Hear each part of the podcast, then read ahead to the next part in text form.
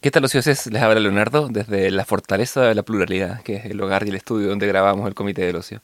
Esta semana tuvimos un pequeño inconveniente, eso sí, alguien, que no voy a decir quién soy, al parecer se olvidó apretar el botón en el último, el, comienzo del primer segmento, así que perdimos los primeros 20 minutos de grabación. En los que hablamos básicamente de cómo había estado la semana, en resumen, fabulosas, y también algunas cosillas sobre The Last of Us, pero nada de lo que nos vayan a enterar más adelante. Lo que sí se perdió y que hace eco en el resto del episodio es la, canción con la que empezamos, que es eh, esta sección de la sección que se llama Bestia y la lluvia de la ópera Pagliacci de León Cavallo, en la que el hablante lírico eh, insta o increpa al payaso a dejar de lado su, y a tragarse sus lágrimas por el corazón roto, eh, ponerse el traje y seguir riendo y haciendo reír. Algo muy ad hoc para nuestro comentario de stand-up y muy ad hoc para nuestras vidas, como los payasos que somos. Paramos la grabación por el ruido de una alarma y, por, y de eso es lo que estamos hablando cuando empieza el episodio. Y si bien eh, le cortamos 20 minutos, este es nuestro episodio más largo. Ay, ay, ay, porque el poder de síntesis no es lo nuestro. Pero bueno, aquí les dejo el Comité del Ocio, episodio 20.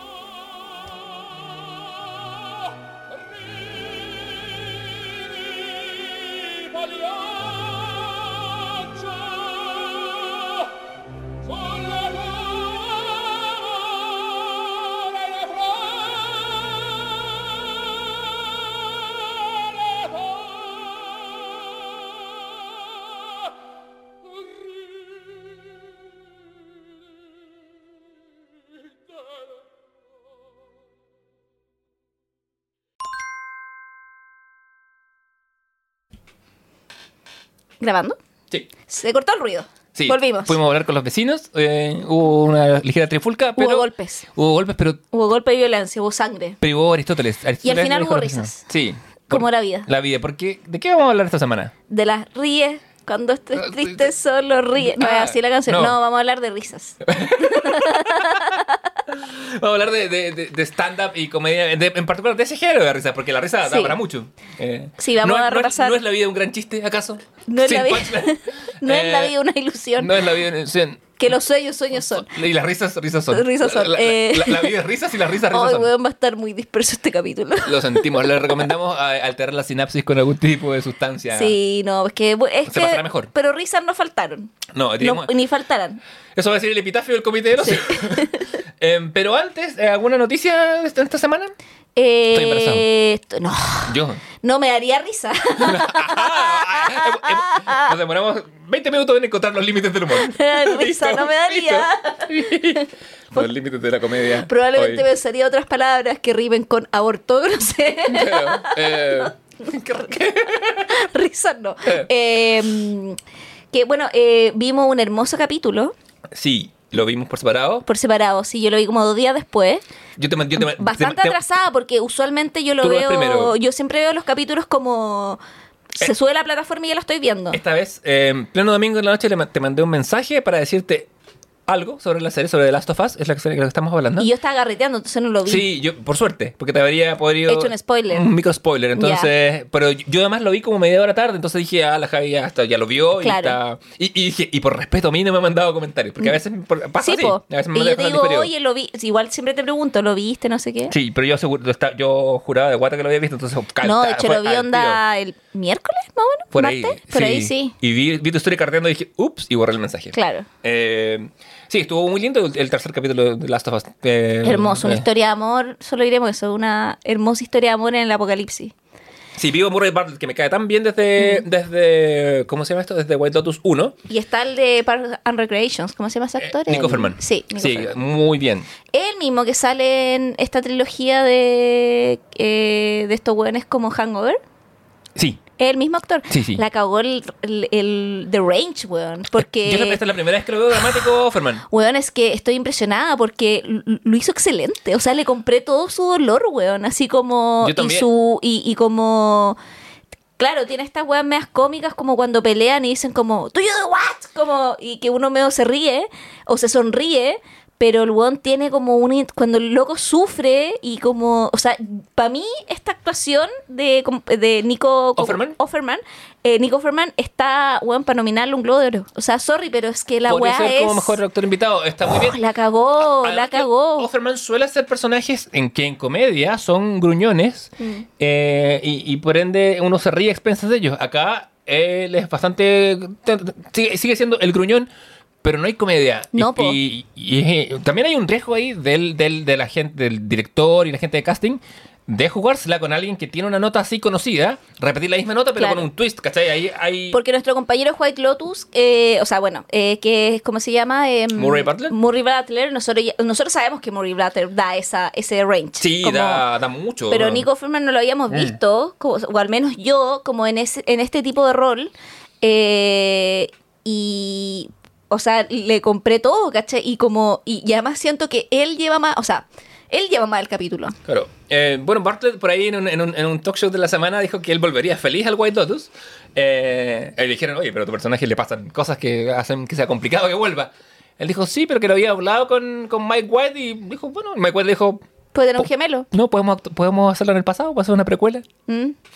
Así que algo hay ahí, algo se cocina. Sí. Eh, esta semana también nos enteramos de que el director, el nuevo director en jefe o manda más de, de la DC en términos eh, audiovisuales, siendo James, James este- este Gunn. James Gunn, de fama. De funado, de funado, vuelto a funar. Claro, eh, claro. Uf, Sí, se funa James Gunn. Bueno, ya vamos a hablar. Yo creo que cuando hablemos de los cómicos vamos a hablar más de las funas también, porque Sí. va a ser. Lo de James- la O funa sea, de James Gunn me parece una hablar absurda. De, hablar de comedia y hablar de funa, ¿cachai? James Gunn es un director muy cómico, además. eh, ex marido de la Jenna Sí, Fisher. con un humor muy particular. ¿Tú viste esta, la de... mm, Ay, ¿cómo se llama? La de HBO, la serie que ¿La hizo? serie Peacemaker? Peacemaker. No vi la peli, no vi el. La, la serie sí que está metido y que dirigió el primer capítulo. Sí, po. No, y se no, o sea, dirigió el primero y como que se nota que hay mano en varios otros, ¿cachai? Sí. Como... Anunció no más, no más ni menos que 10 proyectos. Sí, 10 proyectos estoy aquí. Eh, sóplame cuáles son mientras yo, mi internet del año Te 1 soplo. abre los links. Número 1, Creature Commandos, un, un- un- una película animada para de HBO. Está bien, es como la primera y puede fallar. La segunda, Waller, eh, Sí. con, con la Angela Bassett, como. No, no, no, no, ¿cómo se llama el chico? Eh, la Viola Davis. Viola Davis, perdón. Como Amanda Waller, la.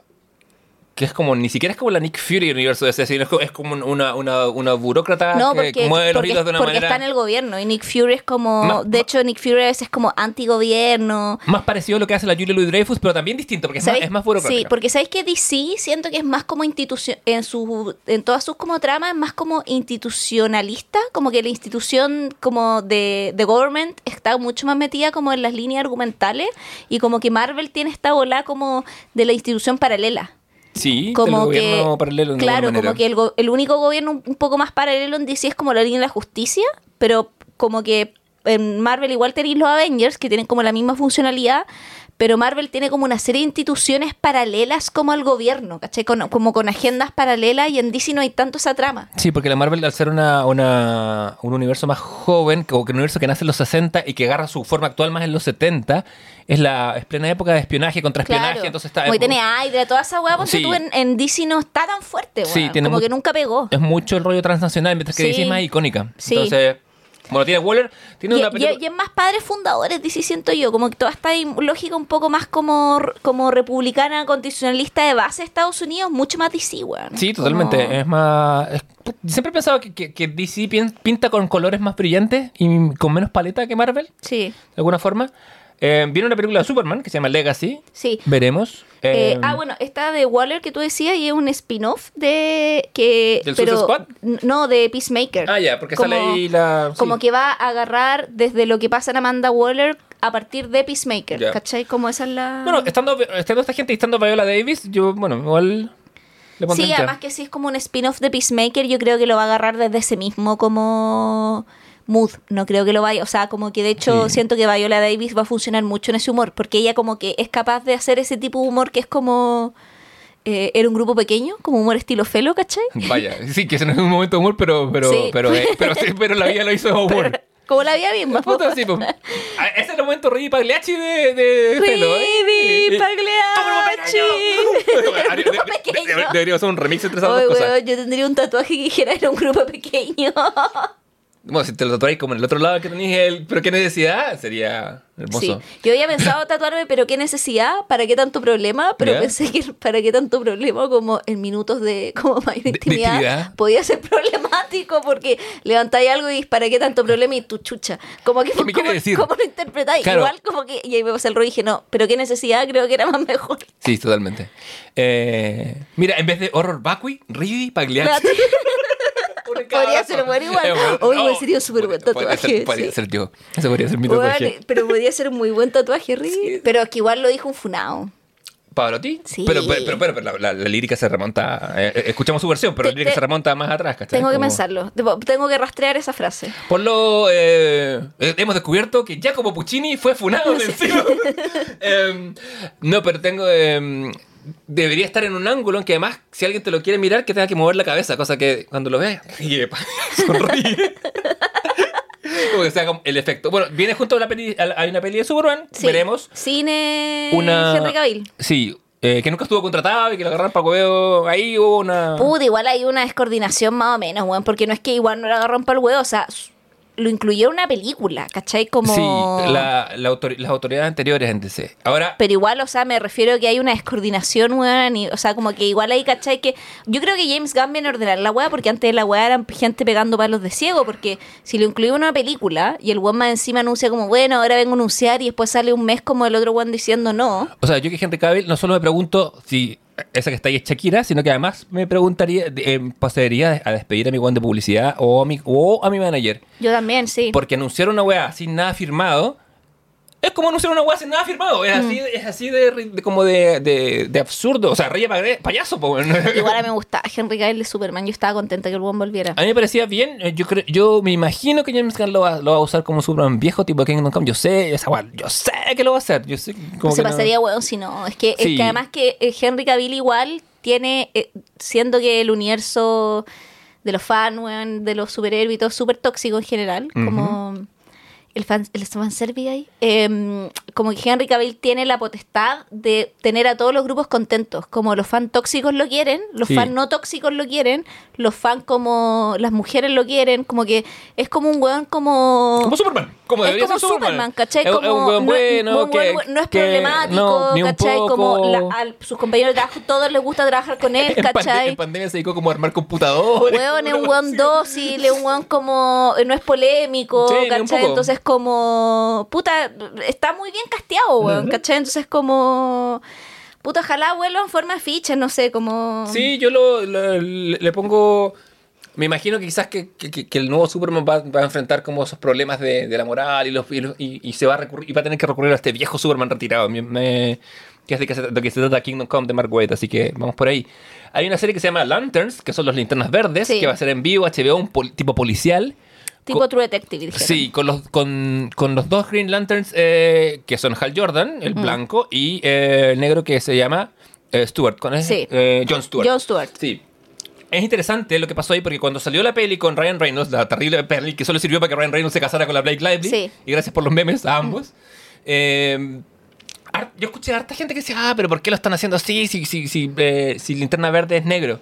Porque muchos niños crecieron con la serie animada de la Liga de la Justicia Sí. que tenía a Jon Stewart, siendo que, en efecto, más años lleva, lleva el, Hal- el blanco, Hal Jordan, en, en el puesto, pero por una generación entera era el otro. Entonces ahora van a estar No, los y de dos. hecho, o sea, como también hay una loca que es Green Later en las O sea, nuevas. hay como, infinitos sí, Green po. Lanterns. Hay, hay un, hay, un, hay un linterna verde por cada sector del espacio, supuestamente, y la Tierra tiene como cinco. Pero, me, puta, esta, esta es una serie que, bien, bien hecha, puede ser muy Sí. buena y no, no. Yo creo que todos estos títulos que estamos leyendo pueden ser o grandes hitazos o flopear. No hay Sí. términos medios, siento yo. Sí, La weá es totalmente. un flop o la weá funciona. Que yo creo que un poco lo que está pasando ahora, como ya estamos tan sobresaturados de películas de héroes, como que las weas flote- flopean o las weas funcionan. Y la mayoría del último tiempo ha flopeado porque ya estamos chatos del género y es como una wea, como un perro que se muerde la cola y se repite. Y hemos tenido algunas weas como cuando decimos, esta así como cuando fuimos a ver Wakanda Forever, que dijimos, puta, por fin una buena, ¿te acordáis? Sí. Pero yo, yo creo que, y también creo que aquí lo que puede ganar en el género es que al no ser Disney, Eh, y creo que el problema que tiene Marvel al ser absorbido por Disney, eh, la weá tiene un tope, po, y ese tope es Disney. Entonces nunca va a poder ser o muy sangriento, nunca va a poder ser o muy como que era a lo mejor lo que podía ser el o lo que puede hacer el Marvel de Deadpool que está fuera de Disney por Sony como Es el... DC tiene cancha libre para poder decir sabéis que voy a hacer una weá súper familiar o como con un corte más familiar como no sé Black Adam aunque fue weón un, un, un flopeo o puede hacer como weas que funcionen, como Peacemaker, o ponte tú James Gunn, bueno, Suicide Squad de James Gunn, es bueno, o sea, Bueno, la película, aún, aún, aún en pandemia, fue muy disfrutada y disfrutable. Yo creo, claro, como tú decís, hay menos techo para arriba. Acá, Mm. o sea, va a estar el director de la película y va a estar James Gunn y va a haber algunos ejecutivos. Al hacer lo mismo en Marvel, tenéis una misma cadena, está Kevin Feige y compañía, y después hay como otra persona que tiene un dedo en el botón. Claro. Y esa persona tiene una mano enguantada blanca y es el ratón. ¿Cachai? Y el ratón Mickey como que... ¿tú sabes imitar a Mickey? Mickey, Hola, ami hola amigos, ¿cómo Hola. que hablas así, Mickey? Hola, soy Mickey Mouse. Porque to- Soy Mickey Mouse. toda imitación mala Sí. tiene que empezar diciendo a quién se imita, obviamente. hola, soy Mickey Mouse. Soy Mickey Mouse. Esta. Hola, soy Mickey Mouse. Porque el presidente- Esta- esta- estas elecciones quiero que votes por el apruebo. Porque el presidente. llegué un año sí, tarde. llegaste un año tarde. Porque el presidente ah, imita al pato Donald. Y lo hace la raja. ¿Has visto la imitación del pato Donald de Boric? Sí, lo he visto. Bueno, súper buena. Ya. Sí, sí. em, Yo no puedo creer que ese puede ser nuestro presidente. Presidente, lo amamos. Bueno, al menos yo. presidente, lo queremos como amigo. Lo que sí, pues, sí, es nuestro amigo. No, lo, lo amamos en ese No, sentido. no, pero queri- no, yo, quería, yo quería bajarle la. Ah, la- ya, la- sí. sí, si tú lo amas, yo lo quiero como amigo. No, lo queremos, sí lo Ya. queremos. No, bueno, sí, bueno. eh, Sí, pero ya. saludo a, to- a- saludo a toda la gente en el, en el gobierno que nos está escuchando ahora. Sí, A to- nadie. A, to- a todos esos trabajadores de segundo piso o están en algún ministerio, en comunicaciones. Estamos con ustedes. Sí, sí, estamos con ustedes. Estamos todos con los el oficialismo, sí. Sí, en el, en el oficialismo hay varios seguidores acérrimos del Comité Sí, del Ocio. Yo no tengo ningún problema decir que estoy en el oficialismo. Primera vez que estoy en el oficialismo. O sea, ah, en ese sentido. Sí, No, o yo, sea, yo digo el como- oficialismo como la gente que cobra un, un cheque pagado Ah, por todos los no, chilenos. yo en el corazón con el oficialismo. Porque Bueno. ojalá me llegara un cheque. Bueno, estaría más en el oficialismo. Y en 10 años más te llegaría una investigación. claro, Eh, probablemente por esos cheques que me llegaron. Claro, estos cheques- Eh, un, cheque, un cheque en blanco firmado por, de, de la cuenta de Tonka Thomas. Oye, sí, bueno, porque ya no está con, con Marco Antonio. Se Ah, separaron. ¿Dejó Marco Antonio? Dejó a Marco Antonio. Ah, vaya. Alias Paribet. ¿Y lo dejó a raíz de esto? No, o sea, no sé, es que vi solo el extracto que ella contó que estaban separados, que habían decidido ya separar sus vidas. O sea, no está con él. No sé si a partir, yo creo que a partir de esto, claramente. Claro. Sí, o sea, bueno, está la autoridad. The que- Authority. Authority. que es un gran cómic de Wilson, no sé cómo lo va a encajar. The Authority trata, es uno de esos cómics eh, muy principio de los 2000, de un grupo de superhéroes que eh, reacciona como realpolitik y se dedican básicamente a tomarse el planeta. Medio fascistamente, pero como haciendo el bien. Y, ahí, y entran en pugna con los gobiernos globales porque tienen, que tienen problemas con... Me da la lógica de Watchmen también. Sí. U- o sea, como un poco vertiendo de los temas de los que Watchmen hablaba, como qué pasa si los superhéroes son fascistas. Claro, pero pero pero, ah, pero, watch Watchmen? pero como, como Watchmen eh, intenta deconstruir el género, eh, Claro, Dios- que Watchmen va un paso más allá, por eso Sí, digo, sí. vertiéndose un poco del tema, Claro. pero no profundizando en los niveles claro. filosóficos que Watchmen lo hace. Claro, Authority quiere como, o sea, perdón, Watchmen quiere como romper el molde y Authority quiere jugar dentro del molde. Watchmen quiere construir en el fondo el molde. Así es. ¿Cachai? Y lo logra, digamos. Más encima, con aparte. éxito. Para ello puede ver nuestro capítulo de Watchmen de El Comité del Ocio, temporada 1, No. capítulo 8. Sí, el 8 perfecto. Perfecta simetría. Sí. Ya. Eh, ¿Por qué no le pusimos así el capítulo? Sí, weón. Pues es que estábamos. Éramos más jóvenes. Éramos más Yo era jóvenes. joven, producíamos... Éramos. O sea, claro, el tiempo no va para. Sí. No, para atrás, es uno de nuestros dilemas. Eh, Eh, Paradise Lost de eso también. No cacho nada de nada. eh, eh, que es eh, va a estar en el fondo eh, va a ser estilo Game of Thrones drama está en la eh, un poco centrada en la isla de Themyscira Ah, perfecto. esta es a paraíso perdido. sí, está el paraíso Wonder perdido de la. Wonder Woman Ya. alta en lesbianismo yo la quiero puro ver Fantástico. Sí. Sí. Eh, the Brave and the, Blo- and And the the Bold, Bold, sí. eh, que es la introducción al DCU de Batman. Pero es otro Batman. Claro. Porque no es el Batman de Pattinson, porque es el Batman de Damian Wayne. Es como que va a introducir al Robin de Damian Wayne, que, El- que, es- que es el hijo de... que el hijo de Bruce Wayne, de ahí que se llama Damian Wayne, y que el hijo que tiene con Talias Razas Ghul, y que en el. eh, bueno, hay muchas como. li- De hecho, como que está muy en boga este Damian Wayne, porque actualmente hay como cómics en circulación donde él es un personaje. Sí, sale bastante. Y de hecho es que él, como, como, como ha sido comentado en este comité, así que nuestros auditores ya lo saben, sale de una, de una storyline escrita por eh, Grant Morrison, un, autor escocés, Y James Gunn en la conferencia de prensa dice, esto se va a basar en el Batman de Sí, Grant Morrison. Como que vamos a tomarlo de ahí. Y lo interesante del personaje de Adam Wade que la fanservice de DC eh, tiene como muchos como detractores y no detractores porque, o sea, en el sentido que el personaje en los cómics es insoportable, weón. Que Sí. está súper bien retratado en el universo como eh, an- en el universo eh, animado de DC. Hay muchas películas que ahora una- el universo de DC como que terminó hace muy poco, como la, y ahora está como en un reboot, como porque hubo toda una ¿tú, tú ahí siguió el universo ¿Animado? ¿No? Algunos, porque son caletas. Bueno, pero ah, como que el universo animado sí acaba de terminar. De hecho, termina muy como en que eh, en, un, en un futuro como muy post-apocalíptico, ¿Yo? donde weón, Batman está muerto, Superman perdió poder, una agua así, como que eh, al final como que la opción es como hacer un reboot del universo y como que Flash lo va a ir a hacer, ¿cachai? Y termina como que se da pantalla blanco y ahí queda, Y ¿cachai? termina preso en Hawái. Puta, termina un poco así porque termina un poco la incertidumbre, po, y uno de los personajes que sobrevive a esa weá es Damian Wayne. Y tiene ahí las pe- con- eh, se pone como líder en el fondo de eh, los eh, Teen Titans y todo, pero como desde una lógica mucho más oscura, no como al programa de televisión de Teen Titans, donde el otro Teen Robin, Titans. donde el otro Robin, el que no es el Sí, pues era el, el Robin que era Tim Drake. Y claro, cuando salió, cuando salió este, este Robin, que, bueno, criado por asesinos, Claro. con, un- padre perdido que se lo encuentra y es- y resulta ser Batman, que tampoco es el mejor referente de paternidad. para nada.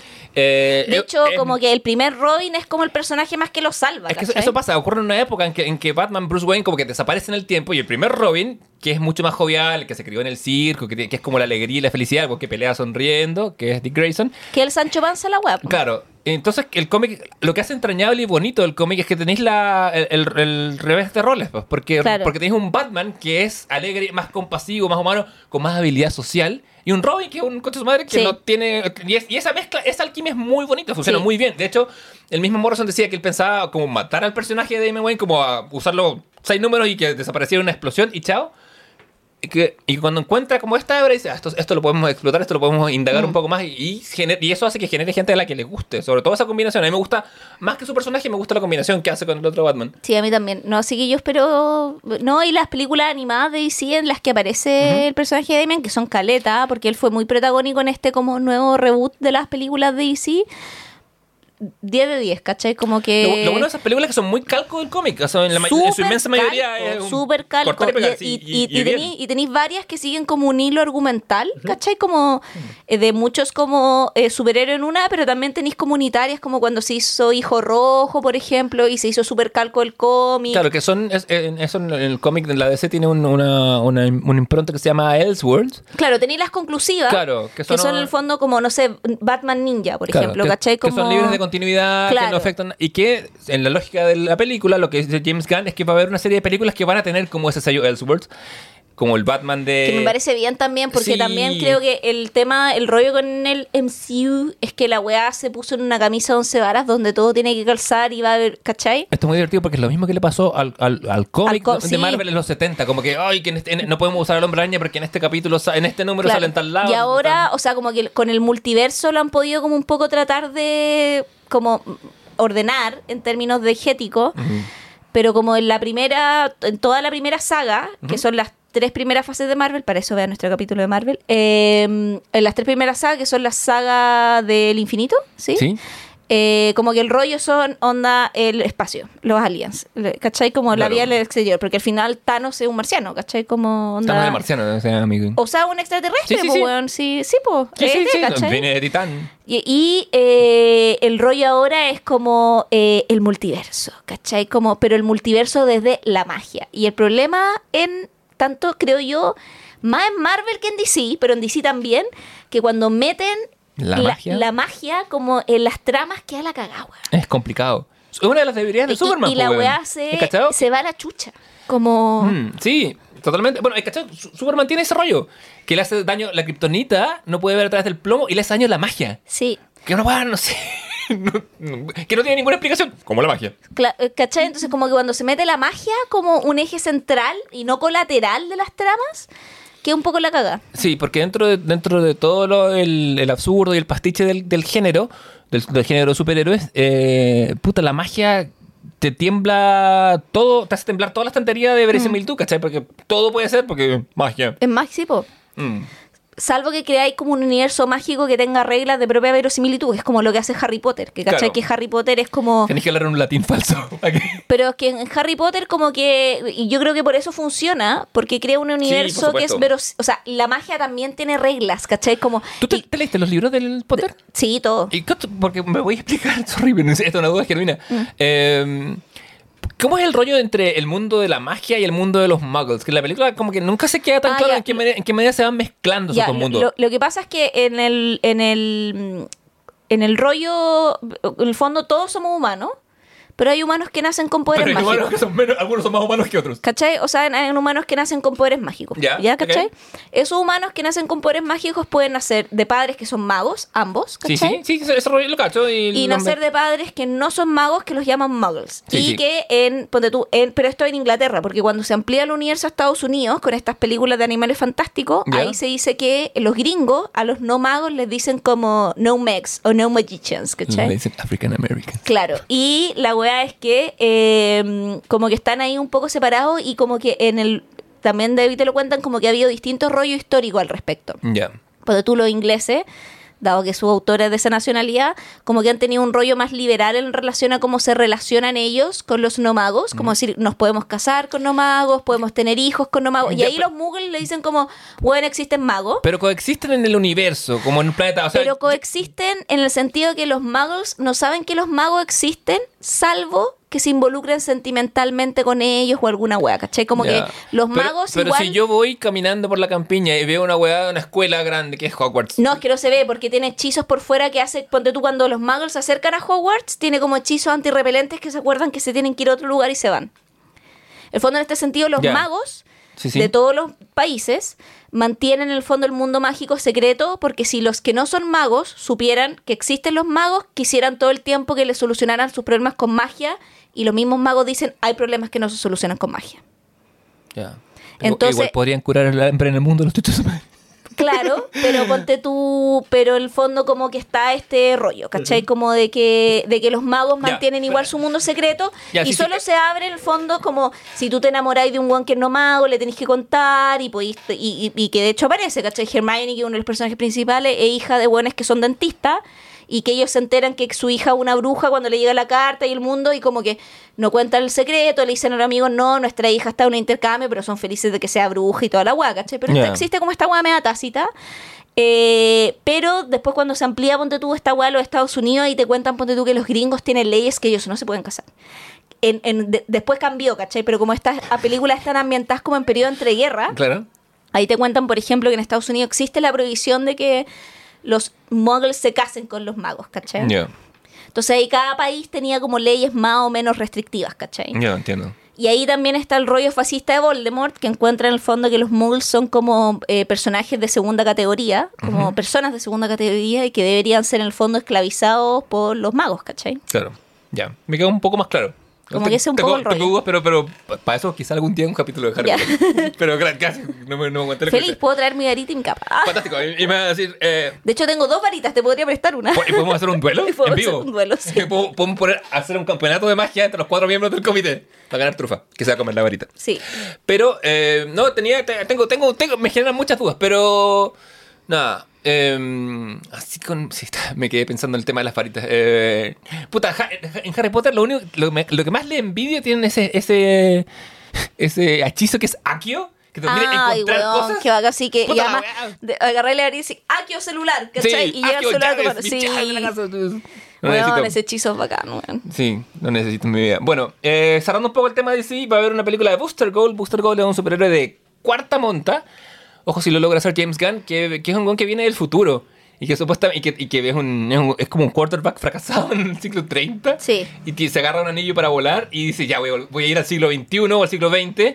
ah, como la lógica de Biff Tannen en volver al futuro, como hacer grandes cosas para ser como un héroe y que cuando vuelva a mi, a mi, a mi línea temporal, como que mis descendientes sepan que fui el héroe más grande.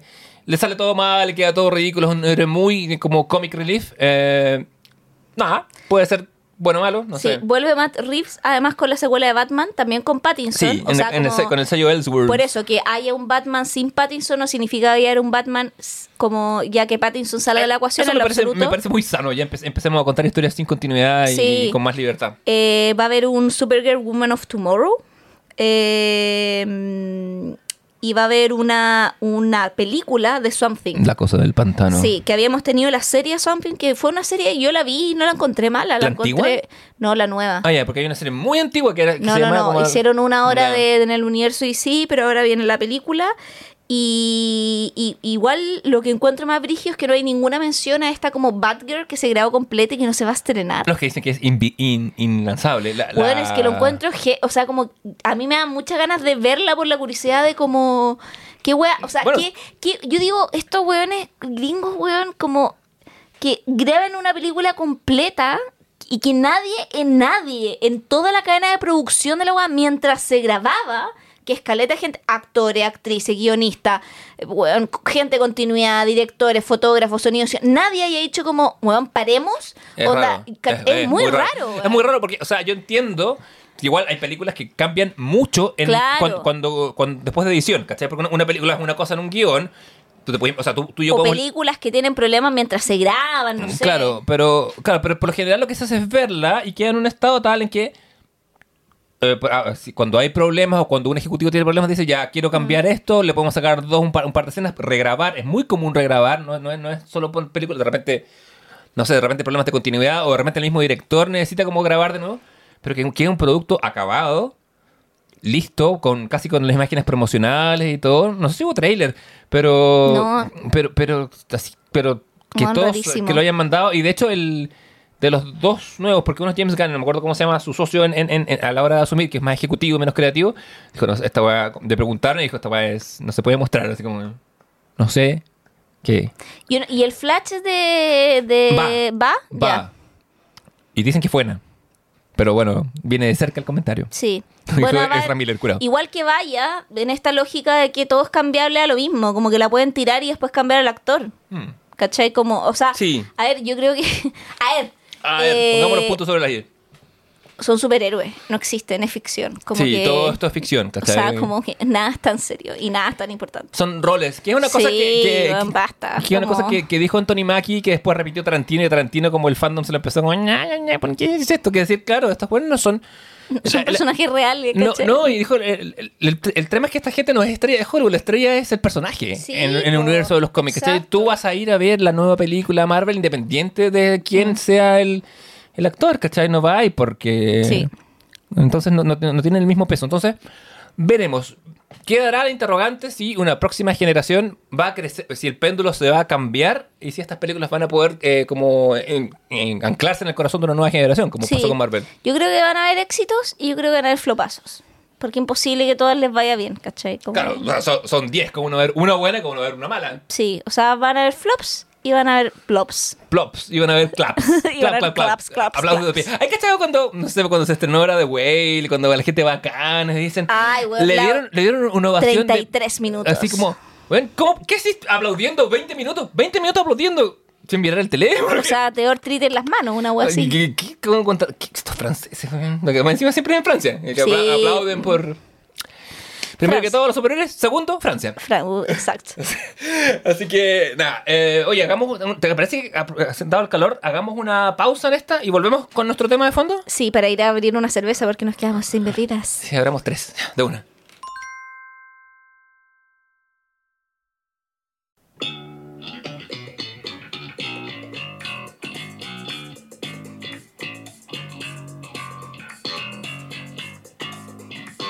Un cover de, de, una, de una chica blanca tocando bajo. De, esa gente- de esas chicas blancas que hacen covers. Aquellas chicas blancas que hacen cover y a veces hacen stand-up. Por ejemplo, Por porque el ejemplo. stand-up no es privativo. digamos. No es privativo. Bueno, el stand-up, para la gente que no sepa, yo creo que todos saben, si no han vivido en un Tupperware. Quiere decir eh, estar de pie. Estar de pie, exacto. Levántate y anda. Y es un estilo de comedia donde en este caso el performer o el comediante eh, se dirige directamente a una audiencia que está presente en un lugar, generalmente de manera unipersonal, que significa esto que es de manera monologar, vale decir, es un monólogo, es un pura, una pura persona, eh, y que tiene un texto que expresa un poco la visión de mundo de esa persona individual. Y esas visiones de mundo pueden estar de ahí que hayan distintos tipos de stand-up que tengan que ver con las visiones de mundo propias de esa persona, que pueda ser una mujer embarazada, como el caso de Ali Wong, o una eh, mujer lesbiana, como el caso de Hannah Gatsby, o un hombre eh, afroamericano en Estados Unidos, como Chapel y así etcétera, infinitum, etcétera, ad nauseam, etcétera. Y eh, como bien dice, literalmente significa comedia a pie y que alude precisamente a la característica principal del género, que es un comediante a pie con un micrófono frente a un público sin ningún otro elemento dramático que su comedia. Exactamente. El, el- el payaso puro eh, se para nada más que armado con su desplante y sus palabras. Que lo que lo filtra o lo cambia o lo, o lo- o lo hace diferente de... Bueno, si bien igual hay, de repente hay como stand-uperos que hacen como, Sí. como personas como con música y otras como, cosas. y, y lo hemos visto sobre todo de repente, no sé, lo que hace como este el, eh, argentino culiado, que mete como más teatralidad también como a su stand-up. O sea, existen esas cosas, pero en general el término más puro y anglosajón y los que nosotros vemos en especiales de Netflix o de Amazon Prime o de otras plataformas. Llegó el auto con los payasos. Llegó el auto con los payasos, se han bajando- bajado están bajando, 17 son payasos. 18, 20, 21... Oye, no paran. Van en 23 payasos. Sí. Ríe payaso, ríe. Eh, como que tiene esa cosa. Puta, se me fue el hilo, los payasos culiados. Eh, no, est- estaba hablando de. Iba súper inspirado, de, conchetumare. de- puta, toma dos, no. Me Habla- concentré. Estaba hablando de la teatralidad, estaba Ah, hablando sí, de la porque tiene esta realidad. Pero en realidad el stand-up, eh, según Amélie Galgi, que es una experta en arte escénicas performativas francesa, O dice sea, que experta en nada. no experta en nada. Otro podcast eh, dice que el stand-up se sitúa entre el simple chiste y la batalla en la palestra romana. El protagonista es un héroe desnudo sobre el escenario que se enfrenta a un ejercicio catártico para él y para quienes le observan. El monologuista nos autoriza reírnos de sus miserias, pero también de las nuestras. Dime que eres un teórico francés sin Nos, decirme que eres un nos teórico permite francés. aceptar el desconsuelo humano y hacer de él una gran fiesta. La batalla está en saber cómo ganar y hacer de la guerra un gran extenso monólogo de impronta humorística, haciendo así partícipes tanto el público como el protagonista de la escena, en este caso de la palestra romana. Entonces, lo- ella dice que finalmente el stand-up es como la reinterpretación Del circo romano. porque en el circo romano existían los bufones, porque se paraban en el fondo a hacer una especie de stand-up también antes de que se comieran los A- leones unos a- a- a hueones esclavos. ¿cachai? Claro, a unos cristianos esclavos. Entonces, frente a eso llega un payaso como a tirar la talla, como antes de la carnicería. Como, lo- como, Y- como literalmente el rodeo gringo que había en esos es lo payasos, mismo, sí. ¿cachai? Entonces, como que el stand-up sería, que lo hice de manera muy fome, una relectura de esta weá. Fíjate que ¿cachai? interesante es que el equivalente a eso, así en términos de crueldad animal y todo, que es como el, el- el rodeo chileno, no hay payasos, pues, un país triste y falso. Eh, que, no hay- que, que hayamos importado esas lógicas, como, como esas lógicas de abuso, pero no las lógicas de la comedia entre medio. Claro. Bueno, y Ahí eh, el- hay una tesis de, de, de pregrado. De pregrado. Sí. El stand-up igual tiene como antecedente, no es como, si bien hay un boom del stand-up ahora, nosotros podemos rastrear como desde 1930, eh, como eh, stand-up más o menos, o en la misma lógica, o entre las décadas del 30 y el 50, sobre todo los nightclubs que existían en ciudades como Nueva York y que eran nightclubs que estaban también eh, financiados por la mafia. Entonces ahí los mismos mafiosos tenían como el, el primo o el sobrino que era chisteretete y que quería ser actor y que era bueno para contar chistes y le decían, y, fue muy así como, ¿por qué no te subí al escenario a hacer chistes 15 minutos en Este- mi nightclub? Este ¿cachai? cabrón nos sirve para intimidar gente, para cobrar extorsiones. No, así es que- que era- pero, es que era pero- así. pero es divertido. Pero es divertido y tiene ángel. y, Su- y- y no canta, que es la otra profesión del y no- mafioso. exacto. Y no canta, pero es chistoso y es como, y cae bien. Pongámoslo 15 minutos a subir chiste entre que llega y empezaban a, a calentar al público para que llegara precisamente el cantante o el que abrir la noche y los ponían como especie de maestros de ceremonia. Y así parte un poco el stand-up en Estados Unidos, ¿cachai? Esa Claro. es como la historia. Y de, de la mano de los nightclubs de la mafia, lo cual a mí me parece bueno, una historia fascinante, ¿cachai? Así como. Próximamente por Paramount Plus, la serie que Javier Isabel escribirá sobre... Puta, pero es buena historia, Es una, es una buena historia y con in- infinitas posibilidades dramáticas. Si te doy- me río, pero te doy el punto. Me río, pero lloro por dentro porque no se me ocurrió primero. Bueno, después se empieza a popularizar en programas de televisión como el de Ed Sullivan Show o Sí. el de, de Tuna Show. Y ahí empiezan, por ejemplo. el Truman Show también. El Truman Show. Y ahí emp- empiezan a aparecer figuras como Richard Pryor, que es como considerado un poco el padre del stand-up en Estados Unidos, ¿cachai? Sí, de stand-up negro. Antes de Richard Pryor, ¿sabes quién hacía stand-up? Y no era malo. El... George Carlin. No, sí, también. Carlin, Carlin, Carlin es un poco es como justito, son míos con generación. Pero Woody Allen. Ah, bueno, es que todos son de esa época, po. Pero Allen es un poquito anterior, Sí, no más viejo. pero, pero empiezan a aparecer y también eh, empiezan a ser como famosos porque si pensáis en, sobre todo en, en Prior, empiezan a hacer este stand-up desde un lugar contracultural. Sí, eso Sí. es interesante. Por ejemplo, eh, bueno, esto está en HBO, el documental de George Carlin. George Carlin parte en el establishment, parte Mm. contando chistes así. Y se pega la, el giro copernicano y, y- y- y dice, y se da cuenta que, que- que el establishment no le gusta. Eh, George Carlin es marihuanero por excelencia y, muy, y está muy con la cultura hippie. eh, y, y lleva eso a su stand-up. Y su stand-up pasa de ser un contar chistes de llegué a mi casa y le dije a mi esposa Sí. a, a, puta, esta cosa me pasó cuando estaba volado, ¿cachai? Bueno, y en los 70 es como donde surgen los eh, comedy clubs, que son como los que existen hasta ahora, y ya Claro. como que se separan de los nightclubs y surgen los clubs de comedia, que es como, bueno, Sí, que solo son, va comediante. Claro, que son como medio legendarios. El Comedy Store, el Cellar. Y que siguen hasta ahora y Claro. que uno puede ir, etcétera. Que siempre, Y que- que siempre es bueno ir porque fijo que vaya a ver a alguien que son don nadie, pero que más adelante, Exacto. así, yo lo vi. Y en los 80 ya la weá se populariza, porque también se populariza en la televisión, y ahí tenéis personajes como el Robin Williams, el Jay Leno, el funeque Bill Cosby. eh, Ah, el, el- o sea, ni siquiera el funeque, como el criminal, podríamos El, decir. el violador. El, sí, el delincuente Sí. que está preso y que muera preso en la cárcel, viejo culiao. Eh, Paul Reiser, Whoopi Goldberg, Eddie Murphy, Jim Uh. Carrey son nombres que aparecen ahí que surgen desde el stand-up, ¿cachai? O sea, como Sí. Eddie Murphy, antes de ser el Eddie Murphy de como las películas, Claro. eh, era, era stand-upero, po, weón. Igual es una, el alza de, de Murphy es meteórica, porque bueno, Sí. hacía stand-up a los 17, a los 19 a Saturday Night Live, salva a Saturday Night Live de desaparecer en los años sin... ¿Cómo se llama? Eh, el canadiense que está a cargo de Saturday Night Live, eh, Lorne, Lorne Michaels. Sí. Que de hecho, si usted vio el tráiler de esta semana en que Pedrito Pascal está en el set de Saturday Night Sí. Live, dice Lorne, porque está buscando a Lorne Michaels. sí, Lon, dice Little Pedro Pascal. Sí. Born From- Sant- from Santiago, Santiago, Chile. Chile. Y ahí, mi país, mi país. Así como. Vamos a refundar Chile y prim- la primera, el primer persona, la primera persona en entrar a Chile va a ser Pedro Pascal. Después Sí. vamos a empezar a entrar todos de a poco hasta unos 10 millones. Sí. Dejémoslo ahí. Yo diría, yo diría siete. Te fuiste, 10 fue excesivo. Ya. Pusiste un- una cifra de más. Es que tres para vivir en Isla Dawson. Bueno, y en los 90 tenemos otros nombres como Jerry Seinfeld, Chris Rock. Ahí también es como el auge de Comedy Central, que igual es como un semillero Sí. hasta ahora. Ahí, ahí nace lo que se conoce como alternative comedy. Sí, está la Sarah Silverman también. Eh, esos nombres se me vienen ahora a la mente. De esa generación, Sí. eh, Rock, Louis C.K. es de esa generación. Ah, ¿verdad? Lu- sí. Louis C.K.. Louis C.K., Chris Rock, eh, Seinfeld, esos son Otro viejos funado los que vamos a hablar más adelante. Es que en verdad estos buenos están funados, es impresionante. Bueno, es que también es el rollo de la comedia, vamos a hablar. un po- Sí. Y acá, no, eh, disclaimer para el capítulo, nosotros tenemos, yo al menos, no te voy a meter a mi carrera, yo solo tengo, conf- yo solo tengo confusión, como que creo que no, es, es difícil como pontificar en relación a la comedia porque igual hay poca teoría de lo cómico, si nos ponemos a pensar. Solo nuestro amigo Aristóteles hace en un texto. No, hay, hay- otras cosas. los hay, un pero- ensayo sobre la risa, el de Bergson, pienso, pero eh, en general la teoría sobre la comedia es poca, como porque te- también siempre se ha visto como un arte menor, ¿cachai? Sí, por culpa de Aristóteles. Por culpa, sí, pues mono, un mono, Que- maldito que- mono, que, tenemos aquí el mono. Claro, que dice que la comedia es un arte, un género menor que se dedica a, a personas menores con emociones o menores. sea, dice que es un género desnable, Sí. Que produce las bajas, como que casi que debería haber que Sí, exterminarlo. que imita las bajas pasiones. Sí, ¿cachai? O sea, como que lo, lo hace pico. Todo porque hicieron esa hora riéndose de, pla- de, de su plata. Claramente. Todo por eso. Estaba, estaba respirando por la herida con Sí, era porque le hicieron una parodia. El buen Sí. dijo, ay, conmigo no. La comedia es mala, Con- conmigo con no. amigo Soy no". Aristóteles, conmigo no. Y es como, weón, aprende a reírte de ti mismo.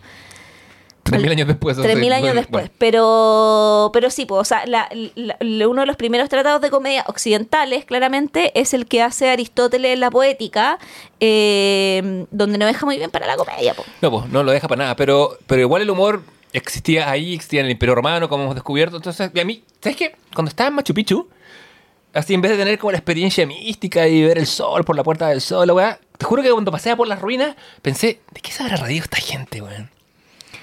¿Cuáles han habrán sido los tonos? Sus ¿Existirá la risa? chistes, Sí. claro, o sea, tienen que haberse reído, tiene que haber Claro. humor, pero ¿cómo era el humor precolombino?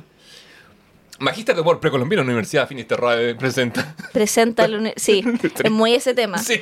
pero pero claro el humor en el fondo es como eh, porque aquí pa- pa- para Aristóteles lo agarra en la tragedia Sí, La pues la tra- tragedia es lo más. la tragedia lo lleva papi Trata de nobles la- hombres. no eh, y la tragedia tiene que ver con el orden del mundo ¿cachai? o sea como el con el pensamiento y la locución y la retórica como que la comedia es como bueno no, No, ¿cachai? sí, sí, totalmente. Eh, pero bueno, saliéndonos un poco del, del, como, a ver, del marco teórico, estábamos en la... Porque espérate, aquí Aristóteles, para cerrar con, con- Dice, la comedia es, como hemos dicho, mímesis de hombres inferiores, pero no en todo el vicio, sino lo risible, que es parte de lo feo. Sí, sí. Pues lo risible es un defecto y una fealdad sin dolor ni daño. Y así, sin ir más lejos, la máscara cómica es algo feo y retrocedido sin dolor. O sea, Aristóteles era un amargado culiao. Ojo que su, su teoría, por deleznable que sea, nos hace con un poco de realidad, porque ¿qué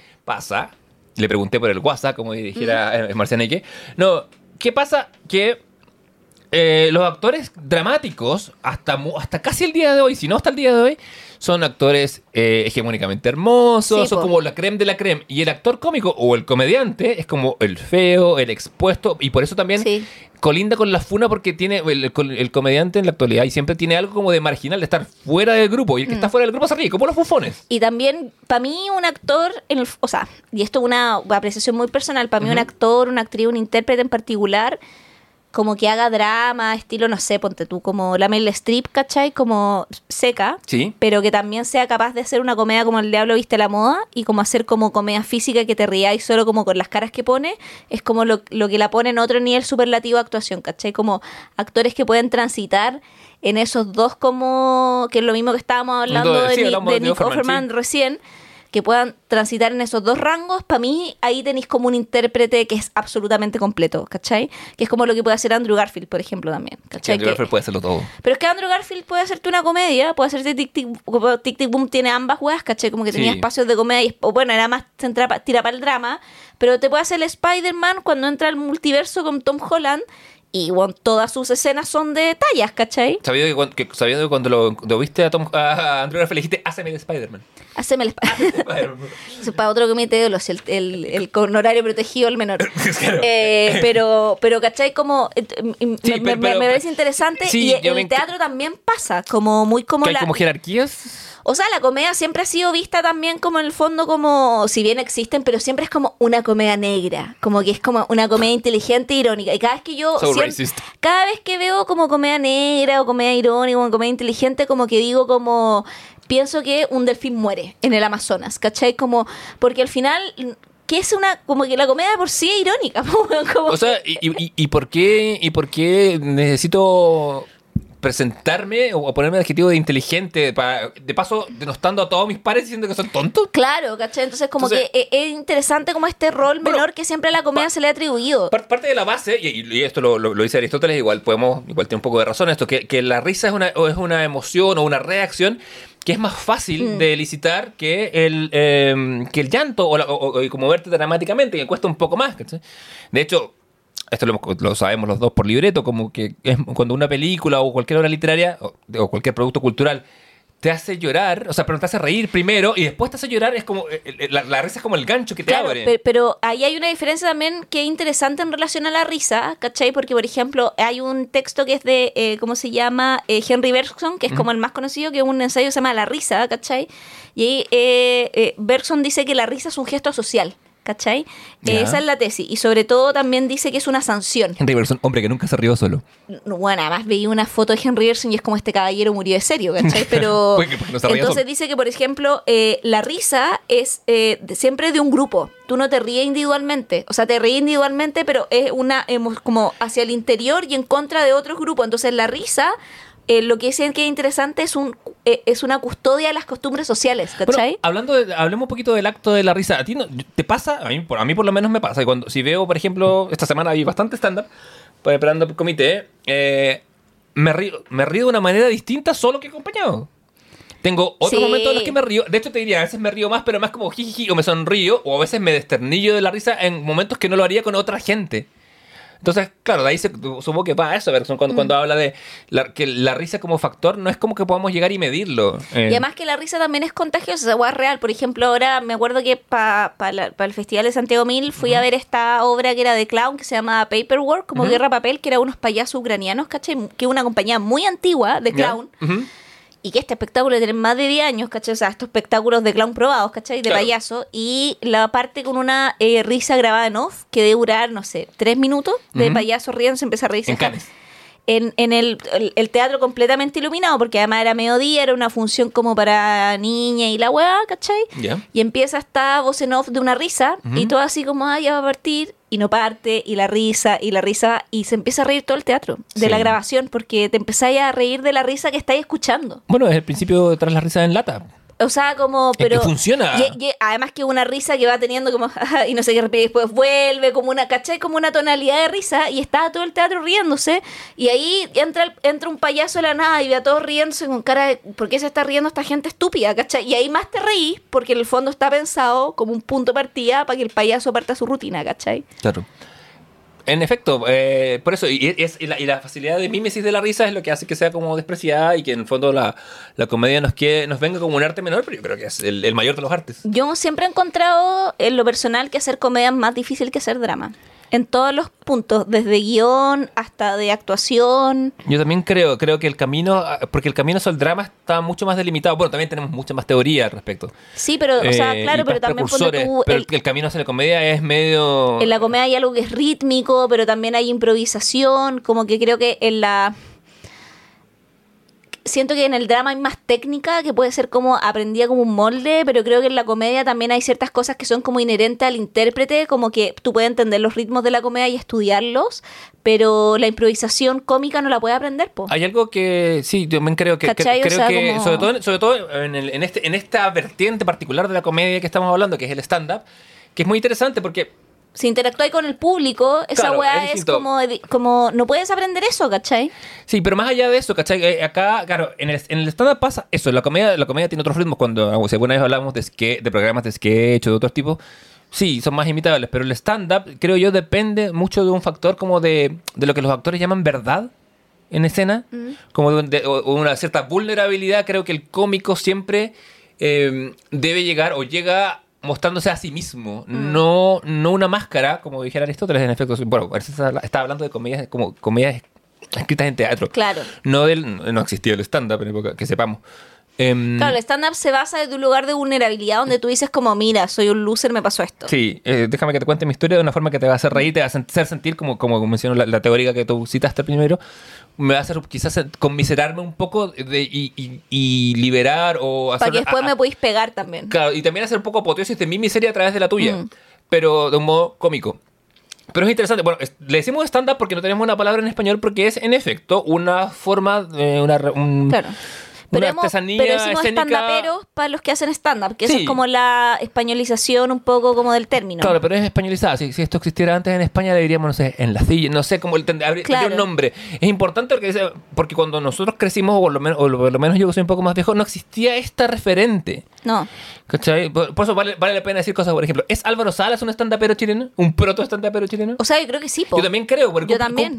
pero por ejemplo, él es una persona que no parte mucho de su experiencia, sino que es chiste, chiste, chiste. Claro. Tiene como... Yo creo que en ese sentido es más proto stand-upero lo que hace Coco Legrand. Porque Coco Legrand Sí. sí. era como de su experiencia. Era así como. Y sabíamos que era su experiencia porque decía como: Tengo un hijo que es actor, que no terminó Claro. ni una carrera. Y contaba cosas que nosotros podíamos contrastar con su vida y que sabíamos que era cierta. Yo estudié Claro, teatro. y, y se hablaba del monólogo porque no teníamos, la, palabra, no teníamos la palabra para y, nombrarlo. Y, y decían como, el, y de hecho como que no se hablaba de, o sea, si bien se hablaba de Coco Legrand como humorista, siempre se le ponía como otro humorista que estaba más cercano a lo teatral, porque él era, de hecho, él era actor de la Universidad de Chile, ¿cachai?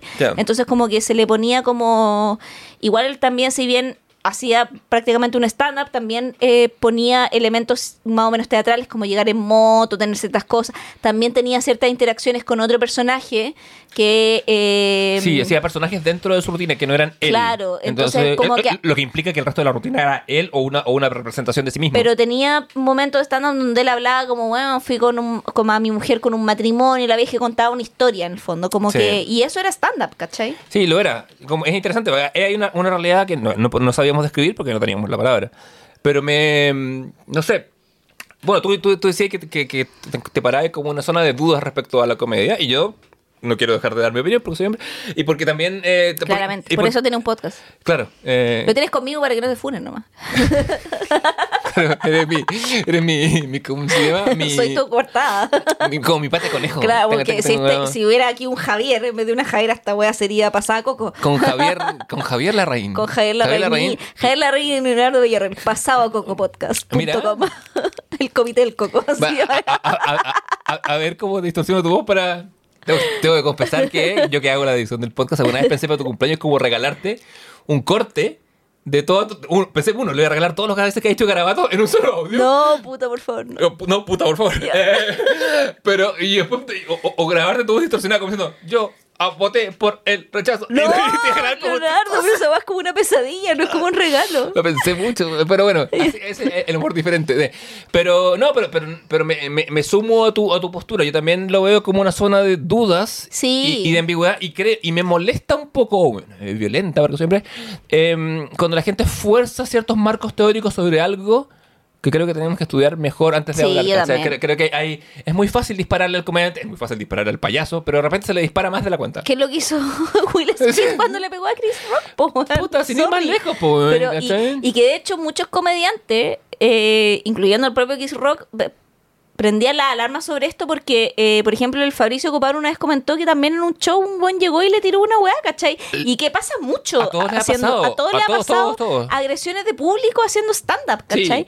Y lo heavy es que eso no pasa. En, cuando los actores cuando hacen arte dramático suele ser conveniendo que la gran mayoría de la gente que hace stand-up tiene que ver con arte escénica, al menos en Chile. Eh, Bueno, es un tipo, es un arte escénica. es un arte escénica, de hecho, entonces como o son actores o es gente que trabaja de- en guion, ¿cachai? Sí. y o sea, eh, gente que está ligada al mundo del espectáculo de alguna u otra manera, como en otras artes performativas no pasa, pues, que weones estén tirando vasos con chela, ¿cachai? Claro, eh, o, que, o que se corran contra ti en el escenario y te intenten taclear.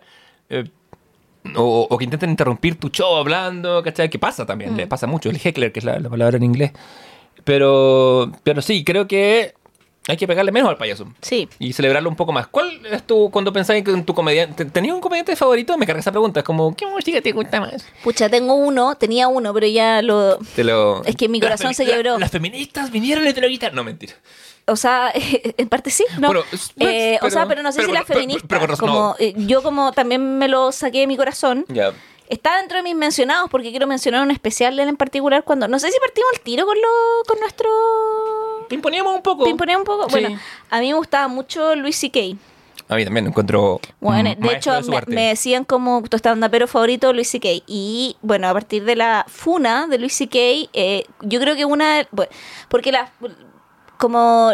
Yo diría Ahí viene que... la policía ahí del viene la, poli- la policía, la policía de la funa. Eh, a, a partir de lo que se supo, ¿cachai? En relación a, a él, puta, me, me, me dolió igual esa... Porque yo le tenía un cariño especial a su, a, a su trabajo, ¿cachai? Sí, a me su reía, obra. o sea, y me río porque igual revisé ahora post Funa, después de la Funa no había visto nada de él y ahora volví a ver algunos especiales, también un poco para saber qué me pasa a mí después de esta información con eso, como me vuelvo a reír, no me vuelvo a reír, ¿qué me pasa? Entonces quise hacer ese experimento. ¿Y, y? ¿Y genuinamente descubriste? que me reí. Sí. Me reí con casi todo, hay algunas cosas que no, ya no me causaron risa, pero la gran, o sea, 95% me reí, ¿cachai? Igual ahí hay un proceso. Yo veía mucho a Luis y con una ex que, con la que todavía tenemos mucho contacto y buena relación. Y eh, cuando ocurre el, el evento Funa, eh, yo me enteré primero y chucha, se me vino abajo Luis por muchas razones. Sí, además que la funa también era, puta, una, era como una funa bien fundamental. O sea, como que no era una funa, por, o sea, no quiero decir que las funas no estén fundamentadas, pero me refiero que eran acusaciones de múltiples mujeres en distintos estados, en, en ¿cachai? Como justo con el, en, eh, funa súper específica y, y- y- Eh, es, es que un tema, el tema de Luis y que además me parece, o sea, lo y- podemos y- y conversar en, que en nuestro capítulo era- de las funas, eran pero... muy gráficas también, como de, ¿cachai? Bueno, eh, a ver... O sea, eran funas por abuso, Si- siendo, expreso, eh, el, el caso particular de Louis C.K. eh, se le acusa de masturbarse públicamente frente a mujeres. Sin su consentimiento. Sin su consentimiento. Está el tema del consentimiento ahí entre medio, pero es una parafilia en particular, Sí. ¿cachai? Muy específica, que claro, no constituye delito. Claro. O sea, salvo el delito de exhibición. Porque no, porque no es una exhibición pública, porque es algo privado. Es como. Claro, no, en el fondo, en ese sentido, uno puede eh, decir distinto a la funa de Polanski, que, con- que constituye O- un o delito sea- porque Polanski más encima está condenado por ese delito. El bueno es un prófugo de la justicia, Ca- Sí, ¿cachai? por supuesto. O sea, no. O sea, O, el- o Woody Allen, que también Claro. está como rayando, bueno, ahí como el, el, el- el delito. lo- bueno, lo hemos hablado también. pero claro, como- es una weá como, como bíblica la weá. y, y ni siquiera estoy hablando de la acusación de su de, de la hija de Mia Farrow por por, Por fondo, por, no, abuso cuando era niña, Claro, sino que estoy hablando también su actual relación. O sea, él cría a una joven Claro. desde que tiene 10 años años y a los 18 sigue casarse con esa misma joven que crió desde que tenía 10, con madre, o sea, a lo Freud, ¿cachai? Claro. Y esa weá a nosotros nos perturbó durante muchos años, ¿cachai? Hasta que llegó la cultura del Me Too y dijimos, chucha, parece que esto no está bien, ¿cachai? No, claro. O sea, de hecho, Parece que leímos mal Lolitas, ¿cachai? Oh, hay muchas que leyeron Mm. mal letra, sin duda. Pero. Pero lo que pasa acá es eso, como que. Si hubiera que ponerlo en una escala cromática, ¿cachai? Mm. No es el rojo profundo, ¿cachai? Es más naranjo. Claro, no es Bill Cosby que es un criminal y un violador y Claro, está preso por es- esa o sea, weá o porque sea, en el Bill- fondo... Bill Cosby le daba pastillas a mujeres para violarlas cuando estuvieran inconscientes. Porque eso era lo que le gustaba. Y estamos hablando ¿Cachai? de decenas, de cientos de mujeres. O sea, el weón era un eh, Bueno, violador en serie. En serie, totalmente. Totalmente. Le- le- Chappelle tiene un chiste al respecto, ¿cachai? Cuando el buen como, ca- el buen como que le toca como muchos comediantes negros. Hacer- Hacerse cargo. Hacerse cargo. De hecho, yo te contaba que eh, siguiendo un poco la carrera del muchacho que presentó los, los Emmy, o sea, perdón, los Globos de Oro, que es Jordan Carmichael, eh, él en su primer stand quería, tenía un chiste que él quería ser el mejor afro- el afroamericano mejor vivo. Decía, bueno, tengo que esperar que se muera Bill Cosby o Obama, decía. Pero porque El Bill chiste, Cosby... le, el chiste le evoluciona mal. Claro, le- bastante mal. O sea, Obama sigue, pero, pero, pero, pero Bill Cosby eh, está, tenía ese nivel de reconocimiento y de inspiración en la comunidad afroamericana. Claro. Entonces, como que Chappelle en algún momento como que saca las cuentas de las violaciones por año y, nada, es monstruoso. Y lo de, claro, lo de Louis C.K.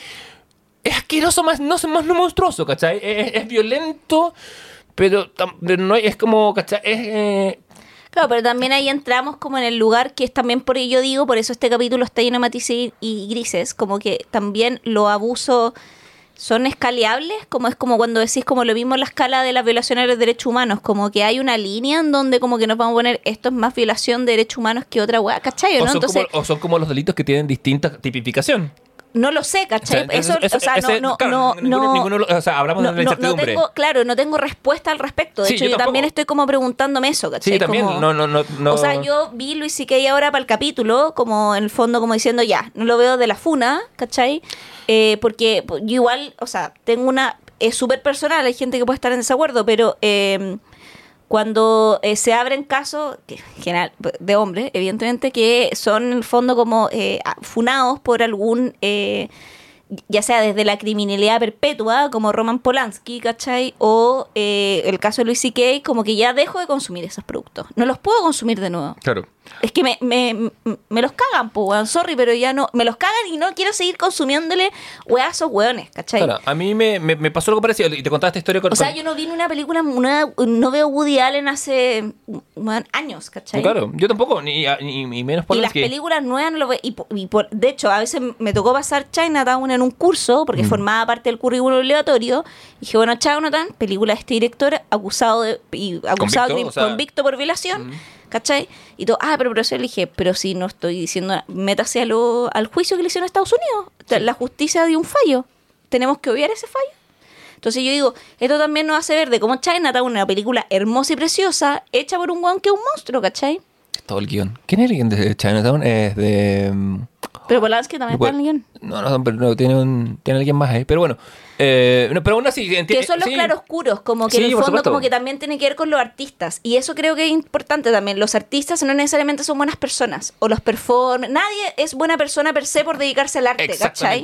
O, o cualquier cosa, ¿cachai? No, no por ser médico o ser una, lo que sea. y ahí creo que es una decisión súper personal, que una vez también una, una amiga me lo comentó, que una amiga con la que trabajo, la Marcia, que le encuentro mucha razón, una vez me dijo, "N- eh, n- nosotros tenemos, o sea, uno tiene una responsabilidad con la información. Yo entrego una información, como por ejemplo, esta persona hizo esta acción, está acusada de esta acción, y uno sabiendo esa información, decide qué hace con esa información. Por ejemplo, si a mí me dicen, mira, esta persona está acusada de no sé qué, ¿cachai? O este estandapero está acusado de abuso, no sé qué, yo puedo decidir qué hago con esa información. ¿Lo vio? ¿No lo vio? ¿Cachai? Como, Sí. Y ahí uno toma una decisión al respecto con la que tendrá que vivir, y ahí weá de cada uno. Yo creo lo mismo, yo creo que uno tiene que tomar y permitir que el otro tome decisiones informadas, no hacer como Netflix que baja las cosas sin preguntarte nada, sino que poner el disclaimer, decir que las cosas son así. ¿Qué pasa? Lo que, la, la historia que te estaba contando hace un rato. Eh, claro, mi ex y yo ya habíamos terminado cuando, cuando, cuando, cuando pasa lo de Luis y Kay, y a mí Luis y Kay se me cae mucho. Y al poco rato me, me dice, oye, ¿supiste lo de Luis? Y sí, le digo yo. Bueno, sí. y, me, y me dice, ah, viejo asqueroso, nunca más lo voy a ver. Puta, mí me pasó lo mismo, fue terrible. pasó eso, ¿cachai? Y fue, un- y fue un corte, ¿no? y horas riéndonos juntos con Luis y Kay. ¿Qué pasa? No, igual. ¿Qué pasa? La Yo buscando cuando viajar a Estados Unidos para Luis y Kay en vivo. Sí, ¿cachai? totalmente. Así como. Sí, obvio, sí, no es para menos. Eh, año, a- hace como un año, cuando Luis que inicia su retorno con Sorry y otro, yo lo vi solo el primer stand-up, lo vi en la soledad de mi pandemia y no me pude reír. Me afectó mucho, mucho verlo. Dije, puta, ¿Tú viste Sorry completo? eh, sí, y el anterior. eh, y, Ah, ya. y- y también vi el show anterior. Y, cuando- y cuando, bueno, cuando, cuando salió, cuando se filtró a YouTube en, eh, como bootleg, lo escuché. De hecho, el bootleg estaba mejor que el editado. Y me pareció. Eh, puta, lo encontré muy altanero, muy orgulloso en su wea. Como que no. no dialog- yo, en mi, desde mi condición de espectador, dialogaba o ponía a dialogar la persona en escena, la persona escénica con la vida y no podía, no me podía reír de la wea. Al año o dos años después me escribe mi ex y dice, oye, vi el stand-up de Luis, qué bueno está, como que le perdoné. Yo, amiga, te cambiaste. Puta, es que yo por- creo que- porque, porque, porque en su momento yo lo defendía un poco más y decía, bueno, bajemos el matiz a esto, no es una violación. Y bueno. Pero es que yo creo que son los periodos de cosas. luto también. Por ejemplo, Sí. desde la Funa, que fue hace rato, yo no vi nada más de él. Y vi lo primero de él, que vi algunos fragmentos de Sorry, vi de nuevo 2017, hace dos días. Y como que, pero si hubiera, ponte tú, esperado un mes o seis meses, no Sí. me hubiera río ni cagando, Es que, ¿cachai? eh, eh, estoy muy de acuerdo en eso contigo, porque de hecho yo ahora esta semana también volví a, ver y escuchar sus álbumes y me volví a reír con él. ¿Cachai? Como- Ojo, así como, con, así como es que Woody Allen justifica su perversión a través de su obra, Louis C.K. se ríe, porque hay infinitos chistes de masturbación frente, frente Mm. a otros. Y es como, es parte, pero yo creo que la, la diferencia, o lo que lo redime versus Bill Cosby, que también hace chistes de violación con pastillas, ojo, en su stand-up. Mm, sí. Eh, eh, Es que siempre todas las señales están ahí, si esa Sí, es la weá. es en el fondo como... La diferencia es que Louis no se redime ni se hace nunca ver a él como el héroe en Mm. esa wea. Y lo peor de todo, tengo que decirlo, es que el weón además es un tremendo creativo, como, no solo como stand pero weón tiene, bueno, su- el show Louis, que era increíble. Sí, era toda raja. Y, y Horace and Pete, esa serie que hizo, que era, no sé si la viste, porque Netflix la bajó ya. Mm. Sí. Que es con Steve Buscemi, que, hacía, que, en un bar. Sí, eh, a mí me llamó la atención que no bajarlo de stand-up. Los bajaron todos en un comienzo, después los volvieron a subir. Ah, ya. Pero pagó los platos rotos eh, Horace and Pete, que era una serie Sí. maravillosa, muy humana, pero por ejemplo, el, un- el mejor capítulo de Horace and Pete parte con un personaje que no, no hemos visto nunca, que es una mujer que le está hablando a Louis C.K. y se manda un monólogo increíble. A lo mejor que la actriz salía en una serie de médicos antes, pero no me acuerdo quién es. Eh, lo voy te lo voy a buscar después, pero eh, tiene como media hora, de de 40 minutos que dura ese episodio. Eh, Es una serie en que los capítulos duran a veces 40, a veces una hora, a veces menos. Duran lo que tienen que durar le empieza a describir algo que ha pasado y le está contando un problema. Mm. Y ese problema todo gira en torno a ella masturbándose en una casa ajena. Ay, tiene... Bueno, es que Y ahí digo- las obsesiones del... Claro. Puta, la obsesión eh, de qué está hablando y qué está haciendo, pero ha hecho arte con la wea Sí, ahí. Pero claro, Puta, bueno, para contextualizar quienes no conozcan a Luis C.K., él comienza su carrera en los 90 eh, y parte mucho como guionista de otros stand-uperos, por ejemplo, o otros comediantes como el David Letterman, el Conan O'Brien, eh, Dana Carvey, Chris, eh, bueno, el, el propio Chris Rock también. Sí. Y eh, trabaja también en Saturday Night Live. En- y dentro de sus influencias, que el propio destaca, está Woody Allen, John Rivers, Steve Martin también, Robin Williams y Bill Cosby. John Rivers, ojo, que es la, la comediante stand-upera más importante de esa generación. Sí, No, no olvidar. heavy. Sí. Eh, Uno lo conoció en Entertainment Television haciendo otro, no, otro show y otro payaseo. Pero la buena, su stand-up es súper bueno. Sí. Súper bueno. Eh, y eh, bueno, como eh, a, a mí me gusta también 2017, que encuentro que es como su gran stand-up. eh, porque a- siempre él está rayando en la polémica, ¿cachai? Como, y yo caché, ya caché ahí lo que, y eso es lo interesante, que ahora haciendo este capítulo dije, como que empecé un poco a teorizar qué me hace reír. Me pasó exactamente lo mismo. esta ¿Cachai? semana. Entonces, y caché que dos cosas son las que me hacen reír. Una, me hace reír como aquello que está al límite entre lo que es como políticamente correcto y políticamente incorrecto.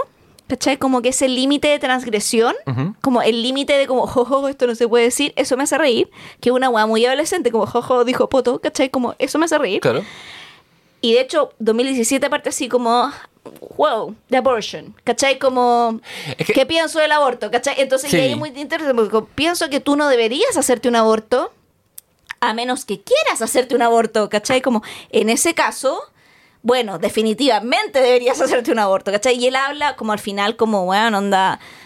y- tiene un discurso muy pro aborto, pero también es chistoso de la manera en que lo aborda. Después habla del suicidio, de hecho, que- como ¿cachai? Como puros Sí. temas como, weón, que no deberían hablarse, como que el mundo está repleto de personas que no se han suicidado yet, ¿cachai? Así como, onda, este mundo está repleto de personas que no hemos suicidado aún.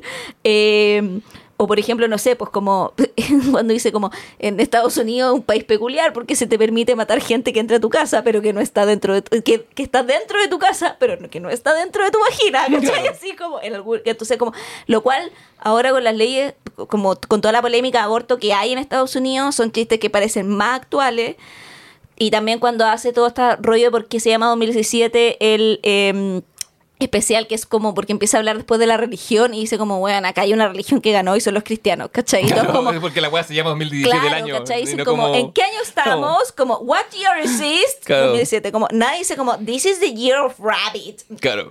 China, you don't win, ¿cachai? Budistas no ganaron. Entonces, como que empieza a hablar toda esta weá. eh, y y, y, y en- en- es chistoso, ¿cachai? Como creo que hay una pura parte que es la que te comentaba antes que no me reí, que es como cuando empieza a hacer los chistes trans, que creo que él también un poco no entiende mucho como de lo que está hablando. Mm. Y creo que es un rollo que le pasa en general a los comediantes como heterosis, que como que cuando intentan como forzar esta weá de como, ay, quiero reírme, de los trans", como es como, no es chistoso porque no entienden de lo que están hablando, ¿cachai? Pero cuando yo he visto, por ejemplo, comediantes como el Matt Leone, que tiene un especial en Comedy Central, que un eh, cabro que tiene mi bueno, no sé, 35 años, ¿cachai? Que es como ítalo, de familia ítalo norteamericana, de Brooklyn, todos los clichés, ¿cachai? Gay, eh, hace como bromas sobre eso, son muy chistosas, ¿cachai? Mm. Porque siento que él entiende de la comunidad sobre la que se está riendo.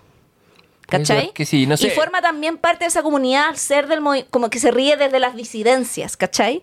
Entonces, como que el otro día yo hablaba con un amigo que hace stand-up, que es de teatro, y yo les, como hablábamos como, esta típica pregunta, ¿te podéis reír de todo o no te podéis reír de todo? Y él me decía como que sí, que igual él cree que la comedia tiene ciertas reglas, como todo, Sí. Y que dentro de las reglas que le da, que me pareció una buena regla, tú nunca te reís del que está bajo tuyo. Sí, po, porque eh, esa sí, weá hacerle obvio. bullying, ¿cachai? Tú te reís del que está a la par tuyo o el que está arriba tuyo, ¿cachai?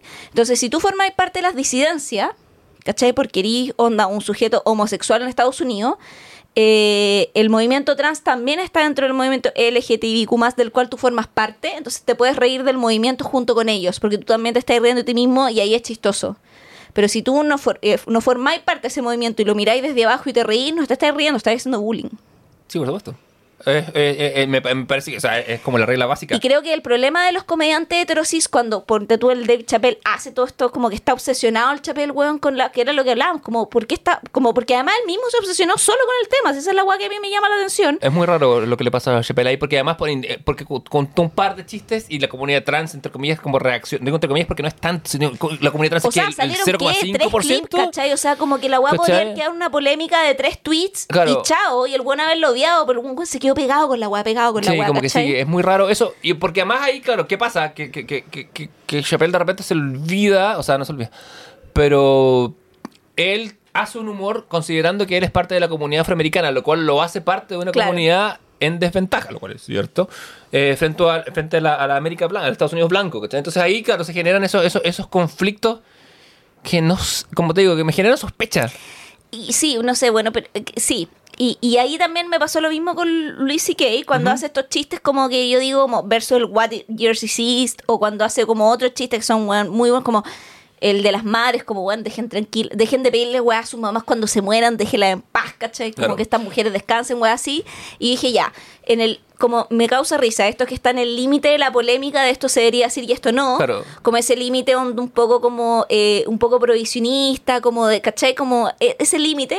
Y lo otro que me causa risa es como la performance eh, propia de Luis C.K. que cuando el loco hace esta como impressionations. Como, y- O sea, voces en medio. Oh, bueno, esa weá. Aparte, el weón O, que eso es teatro, ¿cachai? Sí, esa weá me mata, él weón. tiene una teatralidad perfecta, como te decía, como pensada para la tele o en vivo. Cuando bueno hace un diálogo, Funciona perfecto. siempre mantiene un eje. Cuando un person ah, ejemplo, si Luis y cuenta una historia en que dos personajes hablan y dice, él me dijo tal cosa y ella me dijo lo otro, mueve la cabeza. Oh, para le sale el lado, perfecto. y lo hace así como nada, como, que- como caché, como, como, es como para respirar. Y ahí ponte tú, ¿Mm? en, vi este fragmento de Sorry, donde el weón hace toda una como imitación de esta escena de Good Will Hunting, como que Oh, el Matt bueno, Damon es dice como, ¿Do you like apples? Y como, Sí, how- how- how- porque claro, en, en, Good Will Hunting hay una escena en que Matt Damon Está en un bar. está en un bar, va a Como un conseguir- chiste. como- como- medio como chistoso.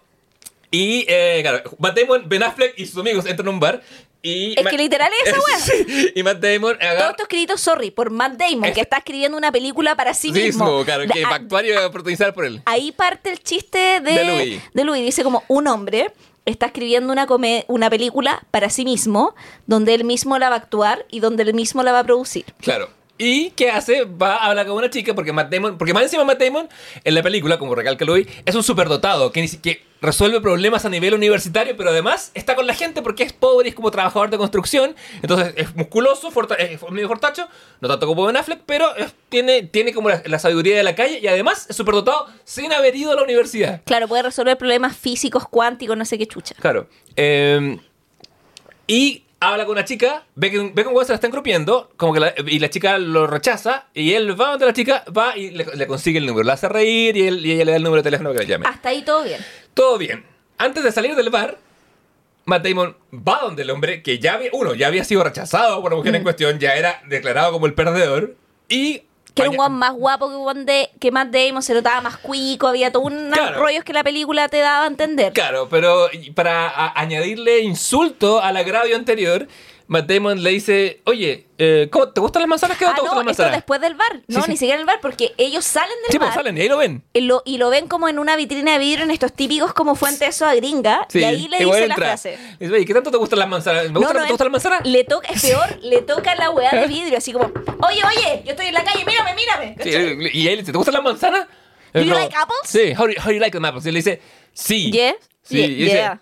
bueno, ¿a ti te gustan las manzanas? A, a mí ella me dio el número, todo, y le dice, como se lo saca en cara, así como una dice, claro, el texto eh, Sí, dice, como- ¿Do you like apples? Yeah. Well, I got her number. How do you like them apples? Y es como, eh, así como, y Luis. Clark se agarra a esa wea de la absurda mierda. Sí, Luis C.K., perdón. Eh, ese otro escribe ciencia ficción. Sí. Y Luis C.K. se agarra a esa wea y dice como, weón, ¿y qué pasa si el weón le dicho, ¿Do you like apples? No, no, man. Claro. I like, I don't know, watermelon. ¿Cachai? Como, ¿qué hacía ahí, weón? Pero nunca va a pasar porque él escribió la línea. Claro, y hace toda una personificación tan chistosa y además lo más lo que encuentro más irrisorio es que Matt Damon fue uno de los pocos buenos que lo defendió y el weón se además. pasa en pico. Y además, Matt Damon ganó el Oscar a mejor, a mejor guion por esa wea. Sí. Es y- que esa escena siempre, Y siempre, siempre es mencionada, porque sí. la escena es profundamente mal escrita y la weá ganó el. Oscar a mejor guion. Pero bueno, puta, yo igual, soy- puta, yo tengo una teoría con esa película. Es la teoría que circula por mucho Hollywood. No, tengo una teoría que los hombres heterosis van a odiar, muchos de ellos pueden odiarme ahora, pero yo encuentro que no es una mala película, yo encuentro que tiene partes del guion hermosas, yo encuentro que las grandes partes del guion de esa película son las eh, interacciones que tiene Robin Williams con Matt Damon, creo que ahí es una película bien escrita, pero creo que todo lo que está fuera de esa como relación psicólogo-paciente está absolutamente mal escrito y sobrevalorado. No veo, no, no veo falla en Yo tu encuentro teoría. que es una película bonita, o sea, buena, pero una película absolutamente sobrevalorada. Yo también creo. Yo me creo que Sorry, yo, yo- sorry, not yo- sorry. Yo creo que lo voy a- bueno, se, se ha vuelto como el, el, el, punchline de muchos chistes por lo mismo, porque no es tan. ¿Por qué? Porque le dieron el Oscar a estos buenos, pero buenos tienen un Oscar por el mejor guion. El rumor que corre en Hollywood es que la weá fue infinitamente reescrita después de ello. ¿Cachai? Eso es lo que, que, que, que hay muchos ghostwriters. Ese, ese es como es un rumor. Yo también creo. Pero no lo sé, porque la weá está tan mal escrita que perfectamente podría ser escrita por Ben Affleck y Matt Damon. Pero bueno, eh, esto, ¿eso tu, stand- tu, tu- tu- cuál- si fuera a recomendar un stand-up de Louis C.K., ¿cuál sería? 2017. Ya. O sea, me gusta el anterior en el living de... mm, ¿Cuál es el live at the- El que era anterior que era 2017? El... Tiene un live de Comedy Store. Eh, no, Y otro, otro. más, que, que es como un teatro, que no me acuerdo cuál es. Ese también eh, me gusta Ah. bastante. Pero lo encontraba un poco más grueso. Ya, que- sí. Porque de repente Luis C.K. como está en la línea de lo polémico, de repente igual se pasaba y, y- y era un poquito violento, por Sí. decirlo de alguna manera. Sí, sí. Lo que me pasa en el de ese teatro que era un poquito violento, ¿cachai? Como en algunos chistes y acá en el 2017 no me pasaba. Como que estaba en el punto, como... Por eso me gusta el límite. Sí, te entiendo. Porque el límite entre la entre esto no debería decirse y debería decirse no llega a ser violento. Cuando el chiste es violento ya no me gusta. Es que la comedia es el límite. La comedia es un acto de trapecismo sobre el límite, creo yo. Y, y ahí hay, a veces hay errores de cálculo y se falla, ¿cachai? Bueno, yo me voy a sumar a tu recomendación, pero voy a recomendar uno anterior que es Hilarious, que es, es de donde viene el, el- un trozo que cuando él fue al, al show de Conan O'Brien, lo, bueno, esto lo, lo, lo recrea en su serie, pero, pero, pero se volvió viral. Es cuando él habla del wifi en los aviones. Ah. Es como típico, ¿no? se empezaron a quejar de una weá que no sabían que existía y, y- y parte con- diciendo... We live in the greatest times and it is spent in the shittiest generation. Es como, bueno, es- es- las cosas son mejores que nunca y la gente se queja más que siempre. Eh, ese es mi, sería mi recomendado de, de Louis como para tener dos, dos momentos y dos perspectivas. Lo que tú decís sobre cómo parte con el aborto es muy interesante porque es consciente. Louis sí que es un buen muy inteligente, muy inteligente en términos estructurales además. Porque partió como guionista, además, po. Además tiene eso. Y, y que es muy hacendoso, weón que, que produce series que cuestan muy poco, etcétera. El weón sabe mucho cómo hacer cosas, como con la mecánica. Pero antes de irnos en esa tangente, el, el cont- contaba que en un momento se dio cuenta que lo que le pasa a todos los comediantes se volvió famoso y la gente se empezaba a reír de todo lo que él dijera, ¿cachai? Que como una amiga, me acuerdo, una, una amiga que, que vivía en Inglaterra cuando Sein- y Seinfeld fue allá y fue al, al, al, al, Lodos Arena a, a ver a, a Seinfeld. Decía, bueno, la gente se ríe así, va, Seinfeld dice, hola, y ja, ja, ja. Él decía, bueno, me di cuenta de esto, entonces empecé, empecé a empezar mis shows con la weá más desubicada posible, cosa de chocar contra eso de la gente Claro. y de alguna manera no sentir que tengo esta weá ganada, ¿cachai? Mm. Porque a muchos comediantes les pasaba que, que pasaban por el como, como el rush que de la una meseta, claro. Claro, porque, porque cuando estás en los clubes donde, donde te pueden tirar cerveza, cuando, como que tenés que ganarte al público. Y tú termináis la noche con un sentido de satisfacción. Esta gente se rió porque soy gracioso. Sí. Pero después llegan a, la- a lo- a los teatros o a, o a los escenarios más grandes. Y es como, puta, esta gente se ríe porque... no- y, y a muchos comediantes les entraba como la, la crisis de, de fe, de decir, puta, a lo mejor no soy tan gracioso, sino que esta gente viene porque salgo en una serie de televisión. ¿cachai? Claro. Y claro, su respuesta estructural a eso es empezar siempre con la weá más desubicada o rara posible. Y bueno, más allá, fue una o no mediante, es como le fue. Eh, pero sin duda es un, es un referente de, la, de esa generación. Ahora está más viejo, es interesante también. Sí. Porque tú empiezas a ver eh, stand-ups de él eh, y habla cuando está con su mujer. Hay uno que se llama Chur Up, que está en, está en Spotify, pero porque es solo radio. Habla, puta, habla como un peste porque está separando de la mujer. Después habla de lo que es ser padre soltero y después habla de cómo encontrar, volverse a casar o estar en, relación- en una relación con alguien a los cincuenta y tantos. Y que son- Claro, porque él se separa de la mujer que es madre de sus dos hijas, ¿cachai? Sí, que es de lo que va la serie. Y después habla. Sí. Y, y mucho asustando de, de ser padre soltero. Mucho. Y ahora habla de eso, ahora que su hija está en la universidad. Entonces, O sea, comía ser padre soltero, ser padre separado en realidad. Porque ser padre claro, soltero es hacerte sería- cargo de tu hija. Claro, Claro. totalmente, claro. Pero es padre de la, de la, de la, perdón, de la, Lo de que la pasa es que los hombres entienden que ser padre soltero es hacerte cargo de Lo tu que- hija de manera responsable. La cosa es que Javier toma un, un, un slip of the tongue mío y lo vuelve teoría anti, anti-hombre. Pero, weón, sí es cierto, así como yo que soy padre soltero, amigo, tú no eres padre soltero, tú eres un padre que te hace cargo, ¿cachai? Como... Díselo a Kramer. Pero sí es cierto, pues si ustedes ocupan esos términos y están mal usados, ¿cachai? No tú que no tienes hijos, pero estoy No, hablando que- como... No puedo, no puedo tener hijos porque tuve un accidente en mis testículos, como, como Darius de Garland. Te felicito, pero que- porque encuentro que ya mucha gente en este país Los apretó, y en este mundo. los apretó un cascanueces. Oye, y entrando a preguntarte, eh, ¿qué otro? Sí, porque estoy disponible para las funciones de comedia. Hago mi show de stand-up en... ¿Tienen libre el la tercera semana de febrero? No. Eh, Para ya, ser mi pero payaso. Ya, eh, porque Luis y que estábamos hablando, pero Sí. ¿qué otro eh, y como más o menos Starlight tienes tú? Mira, yo te mandé una lista que, Sí. que, que era como mi la palusa de la comedia.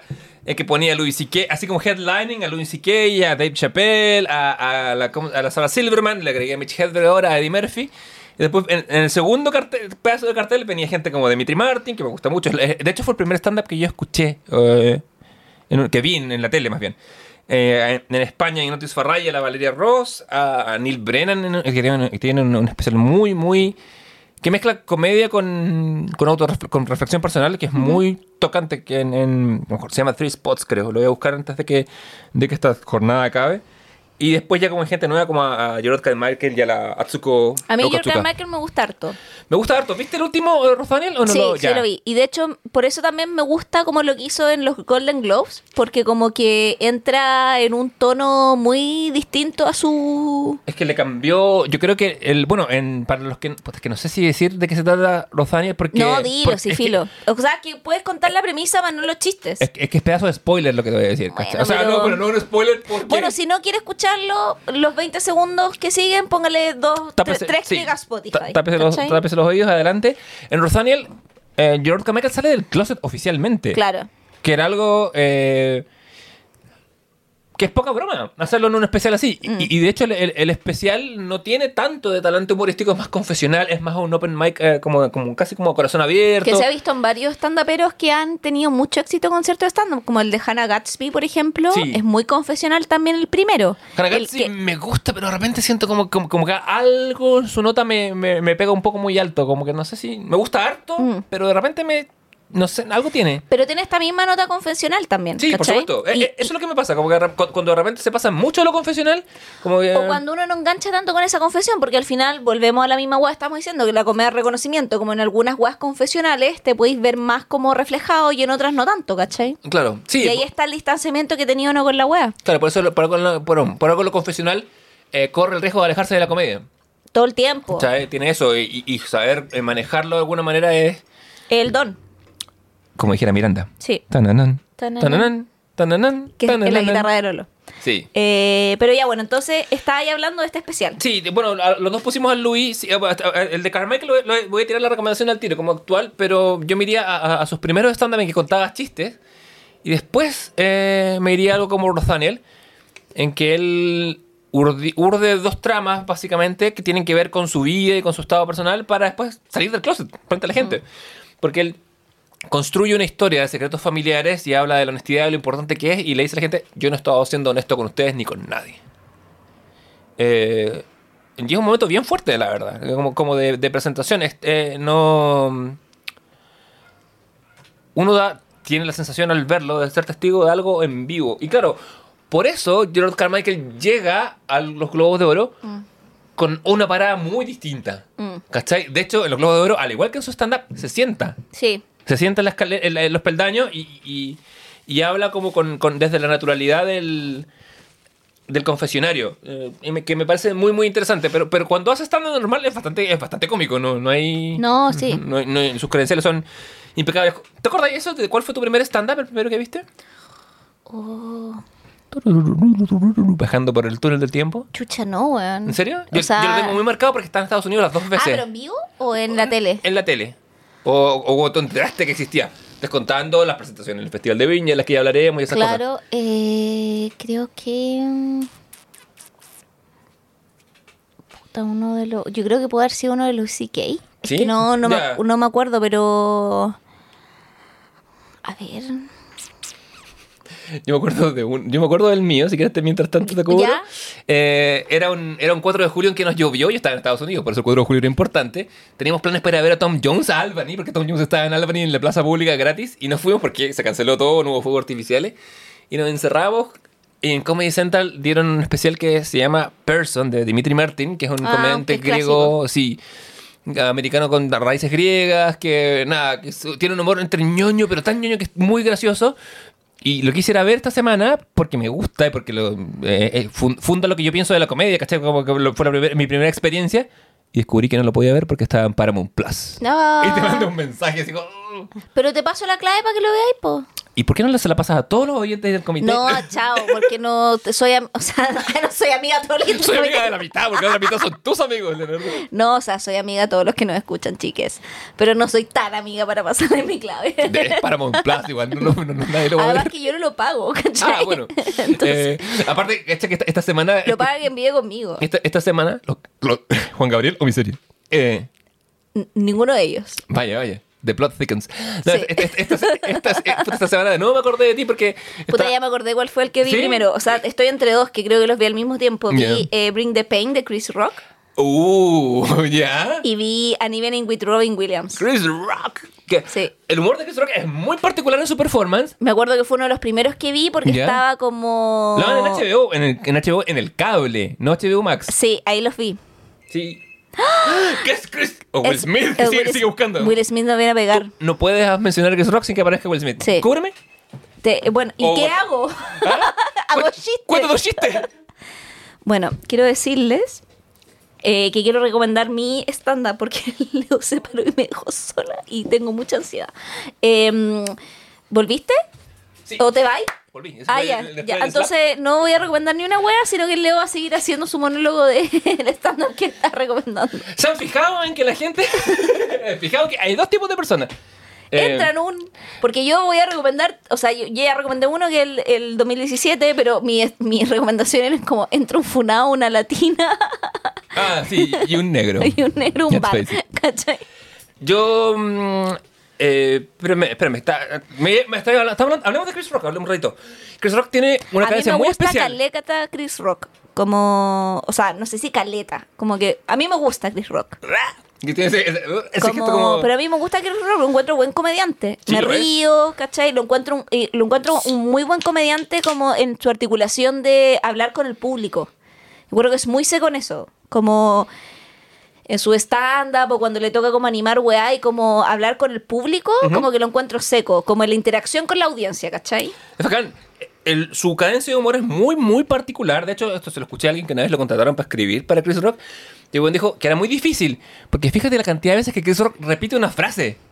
El weón dice, no sé, eh, niggas be crazy. Niggas be crazy. Como, y, y lo repite y la gente se va riendo con el weón. Tiene mucho manejo, como tú decís, Sí. como de- con el público. Tiene una... Es alguien que habría que verlo definitivamente en vivo, porque claramente eh, hace sinergia con la audiencia de una, de una manera Sí. que no todos lo hacen. No, eh, o sea, a mí de hecho me dio mucha lata la weá que le pasó con eh, Will Smith, weón. Como... Ah, le pegaron. Sí, porque, o sea, como también, o sea, ya yo entiendo, el chiste, yo, yo me reí el chiste. Yo encuentro que el chiste puede haber sido como para Jaden Pink Smith desagradable, pero también es desagradable para otras personas que podría haber agarrado al huevo, ¿cachai? Como... No, o sea, no juzgo que ella se haya sentido mal, como que la apaño en eso, pero encuentro que ella se sintió más mal del show que hizo su marido que el chiste que le tiraron. Yo también creo, creo que, que el... Que el... Y creo que le da más vergüenza ajena al marido culiado que tiene que seguir arrastrando, porque bueno, pa- paremos por favor de como como intentar como excusar a Will Smith porque el weón tiene ángel, como Sí, sí, de- ¿por y qué? como ay Will Smith, esta figura como medio intocable, es que es como un niño loco, no es un niño loco, tiene 50 años, weón, Es que como- Black Don't Crack. pero Pero basta. Como entonces como creo que y, y creo que al final como que a un año ya del evento como que el mundo está con Chris Rock, ¿cachai? Yo también creo. eh, Sí. Y, cre- y creo que... Y está bien que esté con Chris Rock, ¿cachai? Sí, Porque en el fondo como no puede ir a pegarle al bufón. Esa es la weá, es como que el rey se parara a pegarle al bufón. Esa weá Exactamente. pasó, ¿cachai? Sí, ex- Esa weá exactamente, pasó. exactamente. Y cuando el rey se para a pegarle al bufón, tú jamás vayas a estar con el rey. A menos que sea un concho de su madre y esté de la nobleza. Porque quería el rey, po, weón, ¿cachai? Claro, sí, po. Como... Y, le, y porque siempre hay que estar del lado del bufón, po, weón. Totalmente. Eh, y con eso termina el comité del ocio, porque me parecen las palabras más sabias. Eh, sí, totalmente de acuerdo. Y ahora Todo. mi rol se ha cumplido y me desvanezco. Y Javier nunca existió. ¿Quién es Javier? Yo empiezo a escuchar los comités antiguos y soy yo hablando con un silencio. Lo cual hace que el capítulo de Disney sea una obra maestra. de- Ajá. Pero sí, Sí. no sé, yo opino eso, como de... Yo opino lo mismo que tú. No lo, no lo habría articulado también como tú porque soy más torpe verbalmente, pero... eh, yo soy dramaturga. pues, es, que, es, es que yo soy novelista, entonces me expreso con, las- me, expre- me expreso con mis personajes.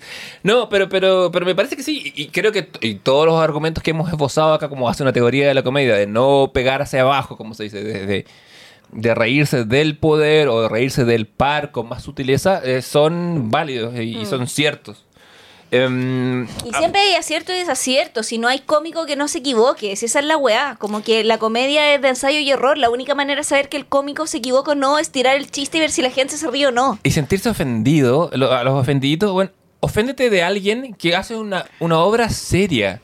O oféndete, o sea, no soy yo quien para decirle a la gente de que se debe ofender, pero se lo digo. Igual yo encuentro heavy como Chris Rock salió de esa weá. Como cuando onda como Will Smith recién me ofetió y el weón logra remontar esa weá. Lo encuentro épico. Sí, el- su compostura. Porque Weón, porque... es que hay dos cosas. Yo pienso, a mí, si Will Smith me tira una ofetada, por lo menos le pego una patada de vuelta. Por lo menos. Porque hombre, y porque estaría como, como, como es una cosa como de instinto, ¿cachai? Si alguien te agrede, te agrediste de vuelta. O, o te defendiste de alguna forma. Por algo se habla de la legítima defensa. Pero alguien decía, basado en su biografía, ¿cachai? Eh, Chris Rock era un bueno que le hacían bullying de niño. Claro. Eh, Siempre Sí, pues fue él el cuenta mucho eso. Eh, bueno, en, en la serie Everybody Hates Chris, muchas de sus anécdotas están Sí. basadas en su Además historia. que creo que también la reacción que tuvo fue también acorde a que estemos ahora con Chris Rock, porque en el fondo como que él reacciona desde el lugar que había que reaccionar, ¿cachai? Claro. Y deja más como un saco wea a Will Smith, porque Will Smith sigue como "Don't talk with my wife", Sí. ¿cachai? No, no sale esa wea hasta que dice como wow, Will Smith, y como que la wea y sigue. Y después todos como... Y Will Smith en un minuto queda la cagada, ¿cachai? Porque la gente separan hueones como al toque de calmarlo. Cachamos que separan hueones en el break. Los Oscar, además, una weá súper pautía, conservadora. Se cacha que queda la cagada. Todo el mundo hablando la weá. Will Smith, que es medio, yo encuentro que es eh, limitadamente Tonto. cognitivo, tonto. Tonto. Pero no es tan tonto, cacha que la caga y más encima después gana el Oscar y dice como, concha tu madre, me acaba de arruinar el momento más importante de mi carrera. Sí. Yo, a mí- yo mismo. Y es in- interesante ver cómo los hombres eh, boicotean su propia existencia. y es bacán ver un hombre caer y no sé, yo ahí lo disfruté. Lo único que lamento es no tener una cámara para ver. Creo que en- te conozco hace como 15 años, nunca te había visto tan dichosa. Puta, que es como, no sé, el patriarcado haciéndose una voltereta a sí mismo y cagándose. Javier Isabel se ríe de las minorías porque Javier se ríe del hombre negro. No me estoy riendo del hombre, no me estoy riendo del patriarcado. Y el patriarcado no tiene género. Sí, de hecho, el, pa- el patriarcado tiene mujeres en el patriarcado. Hay- Sí, hay- po, sí, hay, hay- hay a mujeres eso hoy no tiene género. El patriarcado es una práctica, ¿cachai? Sí, por supuesto. Yo ahora- Entre personas, ¿cachai? ahora sí lo veo. Puta, es que eh, me da tanta pena ese momento si lo pienso. Sí, ¿cachai? puta, Como todo. A mí me da pena por Chris Rock, weón. A mí me da pena, me da pena por, por- por la comunidad afroamericana, Sí. me da pena Bueno, por... Will Smith también me da un poco de pena después. O sea, me acabo de reír, no tengo por qué estar de acuerdo conmigo misma. Puedo evitar la risa y la pena al mismo tiempo. Por supuesto. Eh, eres, ya tan- hay- eres tan postmoderna. Intensamente nos enseñó, gran película de Pixar, que los, los sentimientos son mixtos. Sí, son provocados por pequeñas voces y pequeños entes que viven en tu cabeza. Pero que no son puros tampoco. Pues podéis tener un sentimiento que sea como podéis reírte y llorar al mismo tiempo. Por supuesto que sí. eh, y, Y- quien crea lo contrario es un robot. O sea, es que un mom- es desafortunado. Esa es la wea. Fue un momento desafortunado, por decirlo poco, ¿cachai? Totalmente. Totalmente.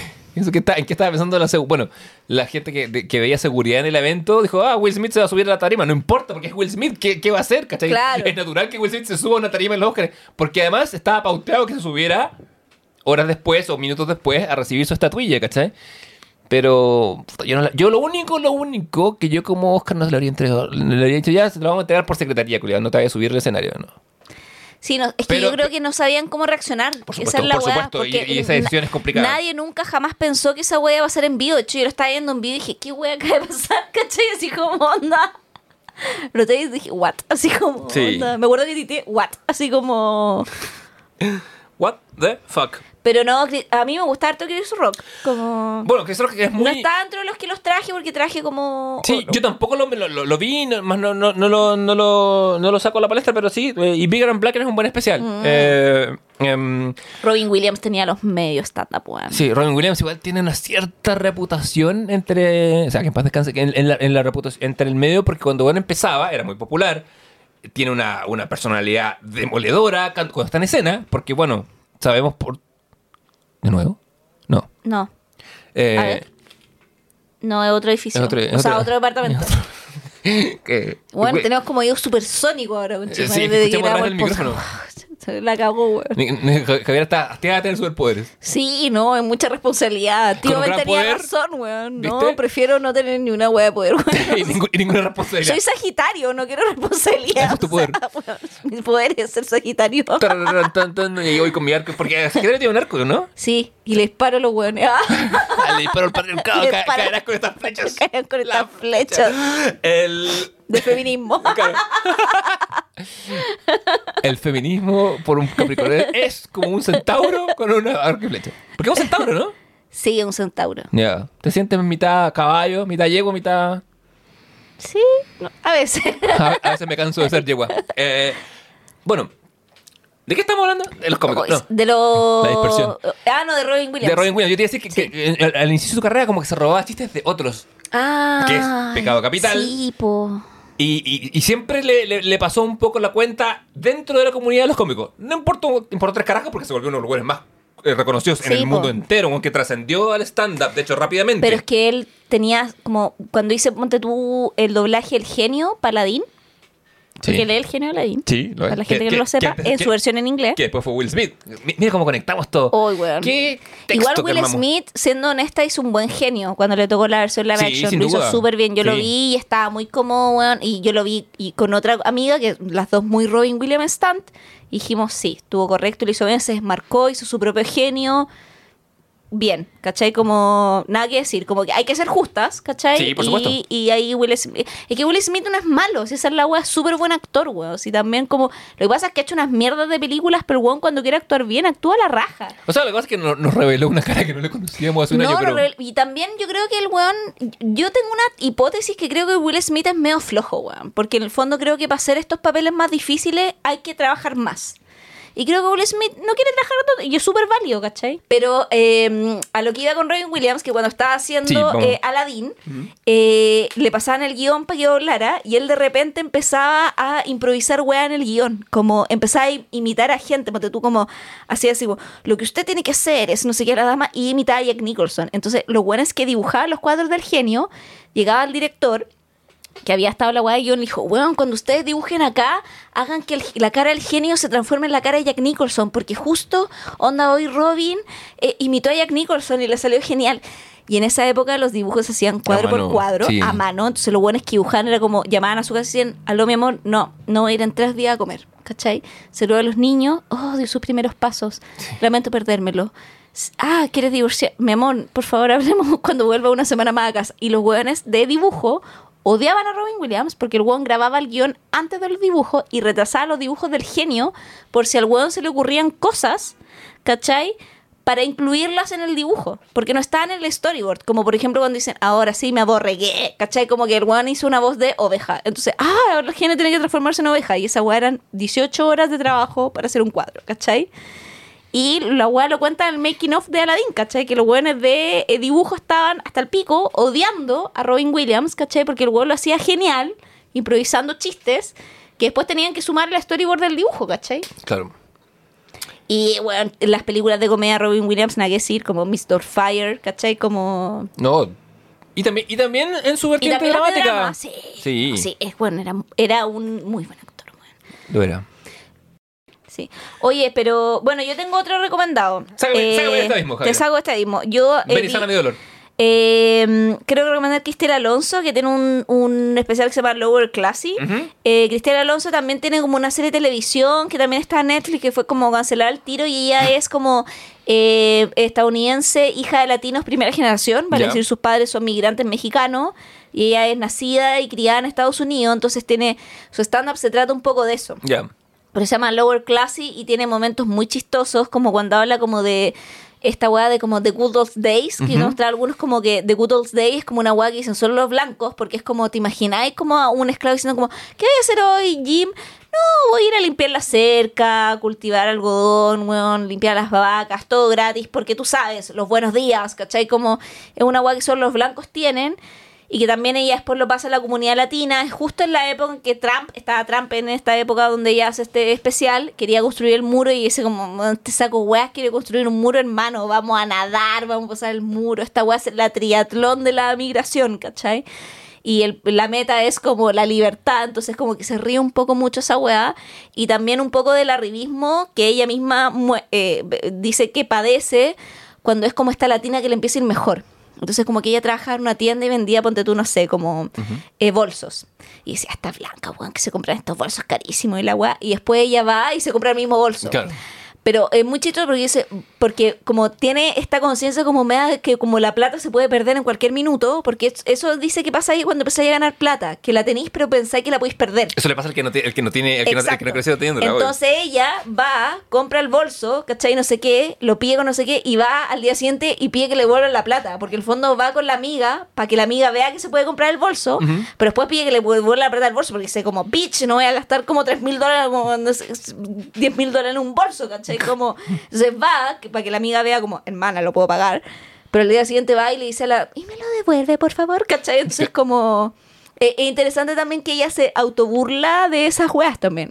Sí, yo, siguiendo la línea de recomendados, voy a irme un poco más atrás. Alguien que, de hecho, en efecto murió una sobredosis, que es Mitch Hedberg, que es un tipo que es muy introvertido, un rubio, tan, tan introvertido que usa lentes de sol en sus presentaciones, Casi un felo. porque le da, sí, no, más todavía. Más, sí, pero Porque no- bueno, porque- sí, porque pero no muy en grupo esa pequeño. misma línea. Sí, y es muy tieso, y, y es- pero es el rey del one-liner, el chiste en una línea, que es una weá que a mí me cuesta mucho reírme de eso, pero tiene unos tremendos. Como dice, eh, me gusta comer arroz porque de repente tengo ganas de comerme dos mil de una weá. O, o cuando dice, no tengo polola, pero, pero lo que sí tengo es una mujer que se va a enojar mucho cuando escuche esto. Sí. Eh, y así, eh, de hecho no lo pueden encontrar. Hizo una media hora para Comedy Central, pero murió antes de que los especiales fueran eh, tan populares. Entonces solamente aparece en YouTube, en algunos, eh, como eh, buscar compactos de él. Es, es una batería de chistes. En 5 minutos te cuenta 20 chistes y son todos buenos. Lo encuentro as- tremendo en una manera muy distinta a todos los que hemos hablado. Y si hablamos de cosas que están en YouTube, porque salieron de, de las de los streaming, eh, el Eddie Murphy con el especial del 84 que es Delirious. ¿Ha Que- salido en Netflix? sí, no está oficialmente Ah, en lo lado. Yo, yo creo que por por la mala funa de Netflix, porque Netflix no sabe. No, no creo, porque a Eddie Murphy no la han funado. No, po, pero, pero, no, pero Netflix es de bajar cosas que son problemáticas sin contexto, ¿Sí? ¿cachai? Porque ¿qué pasa? Delirious O, que no- o- o a ambos puede que haya, o puede que haya cumplido la cuota del, del contrato también. también. Sí, yo- yo siempre Porque yo lo- lo vi en Netflix Yo ah, la última vez. Yo también lo vi en Netflix, lo busqué para verlo ahora y no está. Así que lo, y lo tuve que ver en, en YouTube, que es un especial que a ti y a mí nos gusta. Eh, Net- Puede que esté en HBO a lo mejor. no, no está. Tampoco no, no lo está. buscaste. Igual a lo mejor está bajado para Chile, porque me sale que está en Netflix Estados Unidos. Vaya, vaya. O- no sé, es la- lo que me sale acá. Internet puede mentir, pero a lo mejor para nuestra región no está. Puede Pe- ser que sea un tema regional, pero Sí. en YouTube pueden, pueden encontrar algunos trozos de ese. Bueno, igual eh, Eddie Murphy está en Saturday Night Live más o menos este periodo que hace, que ese era otro de mis recomendados, el de Delirious. Sí. Y, y, pero el, el tema es que como que la crítica dijo, lo encontró como un stand-up muy soez. Porque el weón dice fuck 230 veces y dice shit 171 veces, ciento, igual caleta. Encanta. habla, pero- Es que soy como yo. Eh, soy como yo. soy como yo. Hazte una polera que diga soy, Soy como, yo. Es que es como yo, ¿no? Totalmente. Yo cuando yo he ido a este programa y lo subo a la plataforma, todas las veces tengo que tiquear una parte que dice este, co- este podcast tiene contenido explícito. Y, bueno, no, por mí. Bueno, ay, que- digo, y- y digo, ¿sabes este- que a mí me este gust- podcast es ¿sabes alto que Javier Larraín. A mí me gustaría decir menos garabato. Y, y me, no sé, bueno. Estoy confundida porque me gustaría, pero no lo, no lo logro hacer. Pero me encantaría. dese- Igual yo encuentro que no digo tanto yo, garabato. tam- yo encuentro que, por lo menos en la Estoy en, medida en esta temporada 2 hay estado mucho más medida. es que estoy más consciente que la temporada 1 me fue al, al porcino. Ah. Encuentro yo.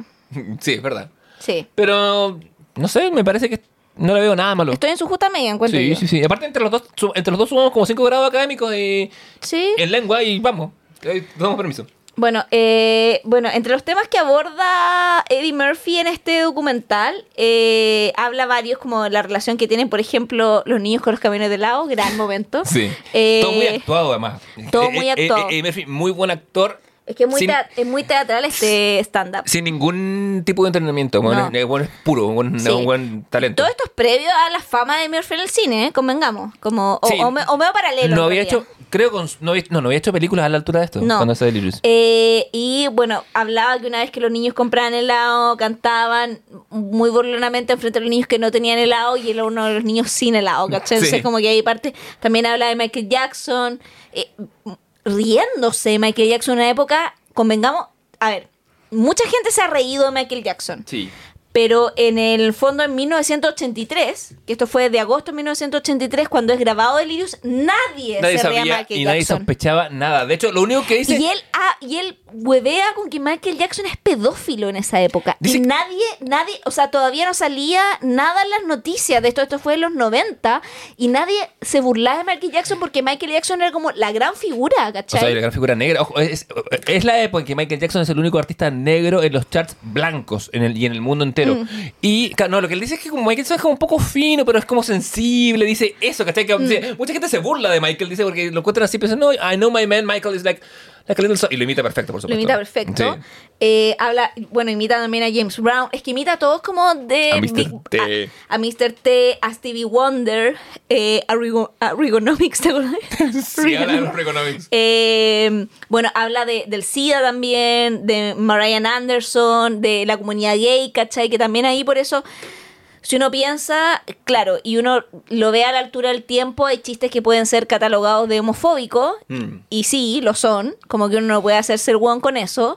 Eh, y, y- y indudablemente yo creo que Eddie Murphy también, cuando va a este como serie de televisión, la del... Ay, ¿Cómo se llama este? Del, del loco que... eh, como que almuerza con comediantes. en Eh. Seinfeld en, Sí, de- Cars Getting Coffee. Eso, Carl Getting Coffee. Y el, el capítulo de Murphy es la raja. Y le preguntan como, le dice como, ¿por qué no sigue haciendo comedia? Le dice como, puta, es que hay demasiadas reglas, ¿cachai? Le dice ahora, como, there's so many rules. Como, Sí. hay tantas reglas que ya no puedo, ¿cachai? Como, por el tipo de humor que él hace, como ya no puedo y como que prefiero no hacerlo. Lo cual me parece, y ahí creo que está la diferencia cognitiva superior entre Eddie Murphy y Chappelle. Ya. ¿Cachai? Que Eddie Murphy entiende como, bueno, ahora hay muchas reglas, no puedo hacer esto, pero puedo a lo mejor hacer otras cosas, ¿cachai?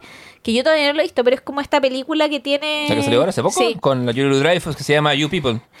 claro, y que, y que huevea con... e- que es como que su hija se va a casar con un hombre blanco judío, y como que... Claro, y que a ambos lados se pueden decir You People. Claro, ¿cachai? Entonces como que ahí yo digo, puta, hay alguien que está pensando como el lugar donde poder decir lo que quiere decir, ¿cachai? Eh, y en el fondo como que no lo necesito, porque ya soy Eddie Murphy, ¿cachai? Como, ¿por qué necesitaría? Porque siento que Eddie Murphy está en la volada y yo no necesito mostrar nada, porque el buen ya entiende quién es, ¿cachai? Solo tengo que alimentar a mis 10 hijos. Pero con la cantidad de, o sea, lo puede hacer, ¿cachai? Como, pero me refiero que en el fondo aquí eh, Dave Chappelle pareciera que todavía está como en sentido que tiene que demostrar cosas, ¿cachai? Yo creo que Chappelle pega, pe- eh, peca mucho de haber asumido un rol medio mesiánico. Como que los... Y como- los como- mesías tienen que demostrar que son los mesías, po, o ser crucificados.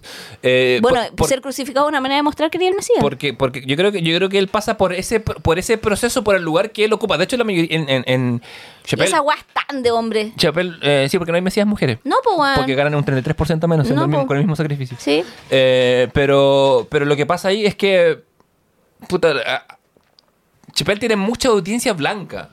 Aparte siendo un comediante negro, pero bueno, rápido, yo creo que se siente muy como llamado a, a- a hacer algún tipo de... eh, Ahí, cuando, cuando fue en pandemia, cuando fue el, el- el asesinato de George Floyd a manos de la policía, el bueno hace un, como un micro especial que lo saca por Netflix al tiro, que es una media hora que no tiene ni una gota de comedia, pero es una obra maestra de, de Sí. narrativa, en que comparte describe su experiencia en el terremoto de Los Ángeles para decir qué se siente tener miedo de perder la vida y, tener- y sentir como una experiencia total.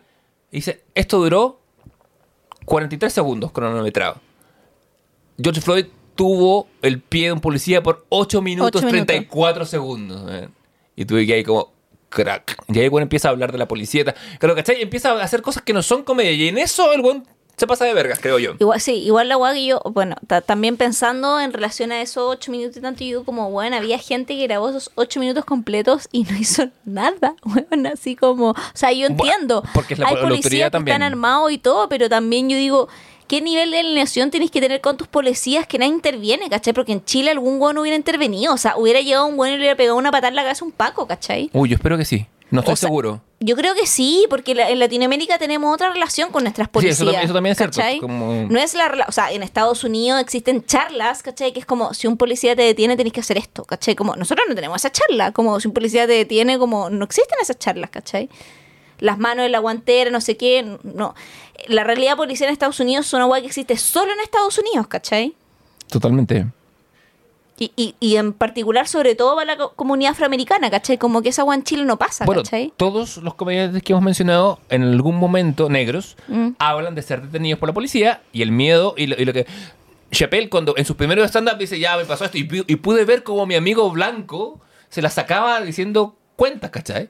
Cuando ya más viejo dice, ah, no importa porque soy Dave Chappelle, entonces yo soy, soy negro, pero soy Dave Chappelle, así que Bueno, no me pero van a si matar. este mismo capítulo que comentamos del príncipe del rap hace un par de episodios, que es como cuando los también. detienen, ¿cachai? Will Smith que venía como de, o sea, el personaje de Will Smith que era como otro lugar cuando le tiene la policía y le dice a Carton como, Carton, la weá no funciona así. Sí. Y de hecho es como el capítulo dramático porque como que Carton le pregunta como, termina el capítulo como haciendo una pregunta abierta como si hubiera sido blanco me hubieran detenido igual, ¿cierto? ¿Cierto? Claro. Y como que la- el capítulo termina con esa pregunta, ¿cachai? Claro. y la pregunta es no, ¿cachai? Claro, o sea, la claro, respuesta a es esa pregunta es no, Claro, ¿cachai? Eddie Murphy también habla y Chris Rock en Bigger and Blacker también habla. Dice, ¿qué onda la policía? ¿Por qué tienen tantas armas? ¿Por qué tienen armas de, armas? ¿Por qué la policía tiene armas de asalto? ¿Y por qué y por, justo de los y por eso negros? también en Trek 2, ¿cachai? Que es la mejor Trek, digámoslo. eh, cuando... el- ese podríamos ver comiendo sándwich. Anotado. Eh, cuando Burro que está doblado por, Por Eddie Eddie Murphy, Murphy. lo llevan detenido la policía, gato doblado por Antonio Bandera, le sacan como una bolsa de arena y, y él dice, yo no es mío, yo no es mío. Eh, y eh, Eddie Murphy dice, this is eh, black, eh, como se llama, cop brutality. ¿cachai? y lo dice burro, pero lo, está doblado por. Eddie Murphy. Entonces tiene una doble lectura, ¿cachai? Como que está diciendo esta brutalidad policial porque si llegan al burro lo hacen como que le pegan, ¿cachai? Oye, hace poco de Murphy, como, como le dieron un, un- un- un globo de oro honorario por carrera y todo, ha hecho rondas de prensa y en una deslizó ya, pues como hagamos, manda- haga- sí. hagamos una película de burro. eh, porque dice, bueno, burro es más personaje que el gato con botas, ¿por qué no han hecho un spin-off? Yo lo haría al tiro, así como la, la mandó.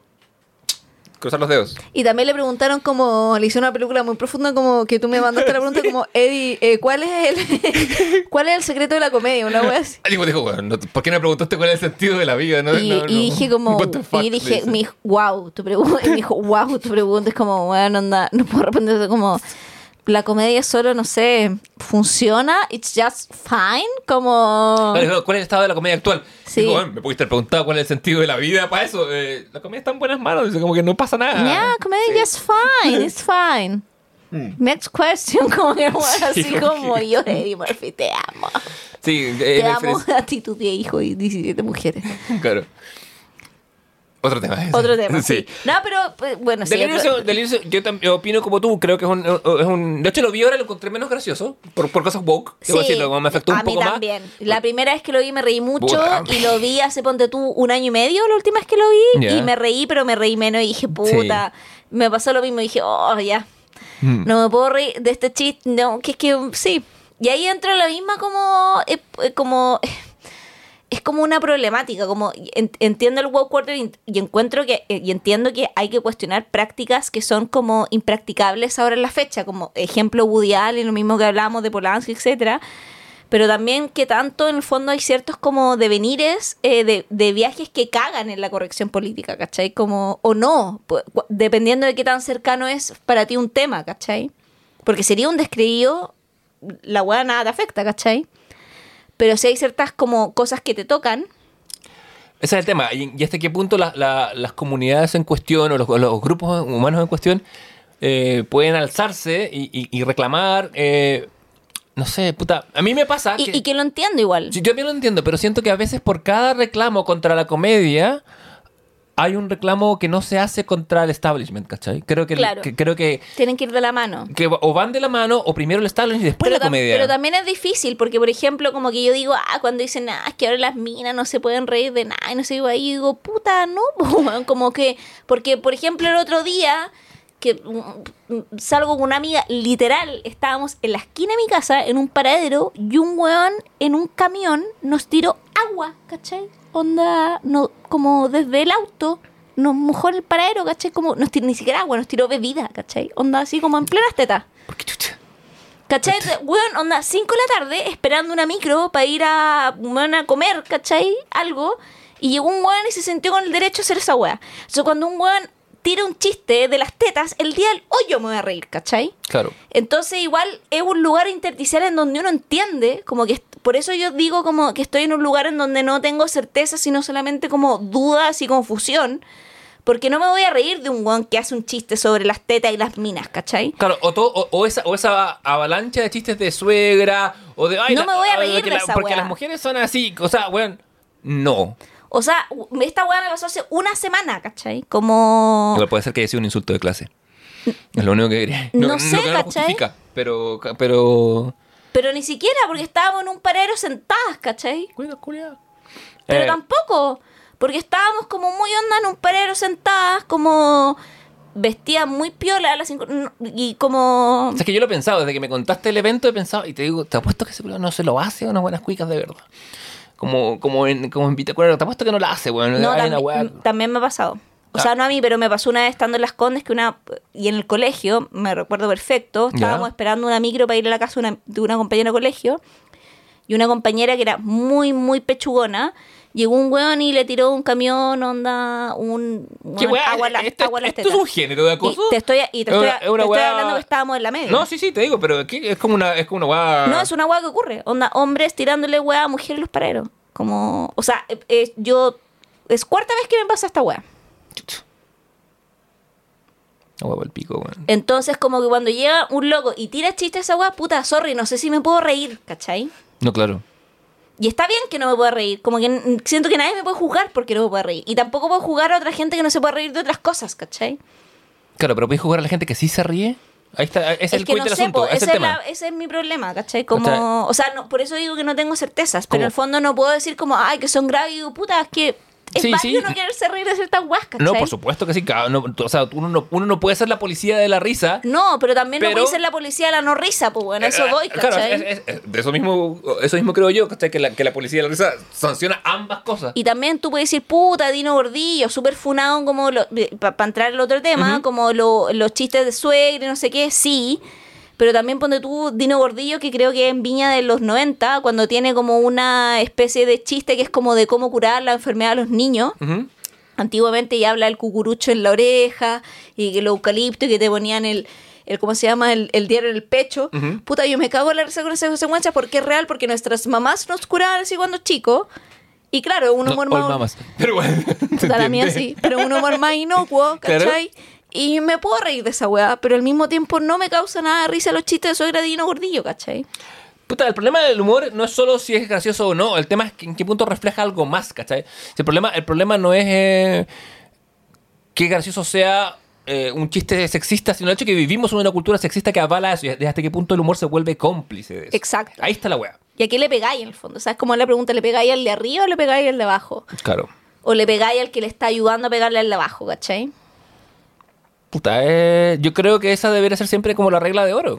y uno decía, ay, que las mujeres son bueno, pero, pero, pero no de momento, ¿cachai? Eh, Espérate, espérate que las mujeres estén en el poder y nos tengan subyugados para poder reírte. O sea, y también como que dicen, ay, pero y las mujeres, por ejemplo, no sé, lo que hace la Natalia Benito y todo, como que se ríen, eh, ella se ríe de las mujeres. Ya, pero ella es parte de, de la Exacto, es ¿cachai? Yo me puedo reír de mi Yo grupo. Me, yo me puedo reír de mi grupo, me puedo reír como nosotras idealizamos un weón y después nos andamos pisando la cola, pero porque es mi grupo. En el fondo me río de mí misma y mis amigas. Sí, porque ¿cachai? si, si- si escribiéramos tú y yo con todo nuestro talento literario una rutina, que sería increíble, por supuesto, porque todo nuestro, nuestro talento se derrocha en, en este, en este espacio, En humorología. en, en humorología y chistología, y, y hubiera un chiste eh, construido eh, unisex, que es una palabra que siempre me da risa cómo se, cómo se forma, eh, y habláramos sobre el despecho dentro de un hombre. ¿Qué pasa si lo contáis tú versus si lo cuento yo? ¿Y en qué sentido en ese caso es distinto? Porque el acto cómico depende mucho de la persona que lo enuncia. Mm. No es... No es casualidad, yo no puedo andar contando chistes contra otras comunidades o chistes de los que yo me aparezco. ¿cachai? Si yo cuento un chiste de la tarea de que las mujeres se ilusionan con los hombres, yo estoy borrando mi condición de hombre y haciendo, Claro. y haciendo mofa de gente que puede haber sufrido por conductas que yo tuve, ¿cachai? Mm. Y eso es como la callampa, básicamente. Sí, po, sí, al final dicha eso. Meramente. Entonces, en el humor importa mucho quién lo enuncia y cuándo lo enuncia. como ¿Quién lo hizo y por qué lo hizo? ¿Y cómo? Sí. Y la forma también. Sí. Yo sé que los- yo creo que yo creo que el- volviendo, retomándonos la cola del tema del, del chiste trans, yo creo que hay muchos comediantes o comediantes que están como a alto nivel que creen que como que pueden, que sienten esa weá como, como un desafío, como porque igual el, el humor Sí, es desafiante. eh, es desafiante y también cabe- y también los comediantes tienen como la idea de que mientras más difícil y más tabú un tema, hay que ser mejor para contar un chiste que sea bueno. Más no. Más no, a, a veces, a veces es bueno quedarse en la casa como Eddie Murphy, que se quedó en su casa mucho tiempo y es feliz.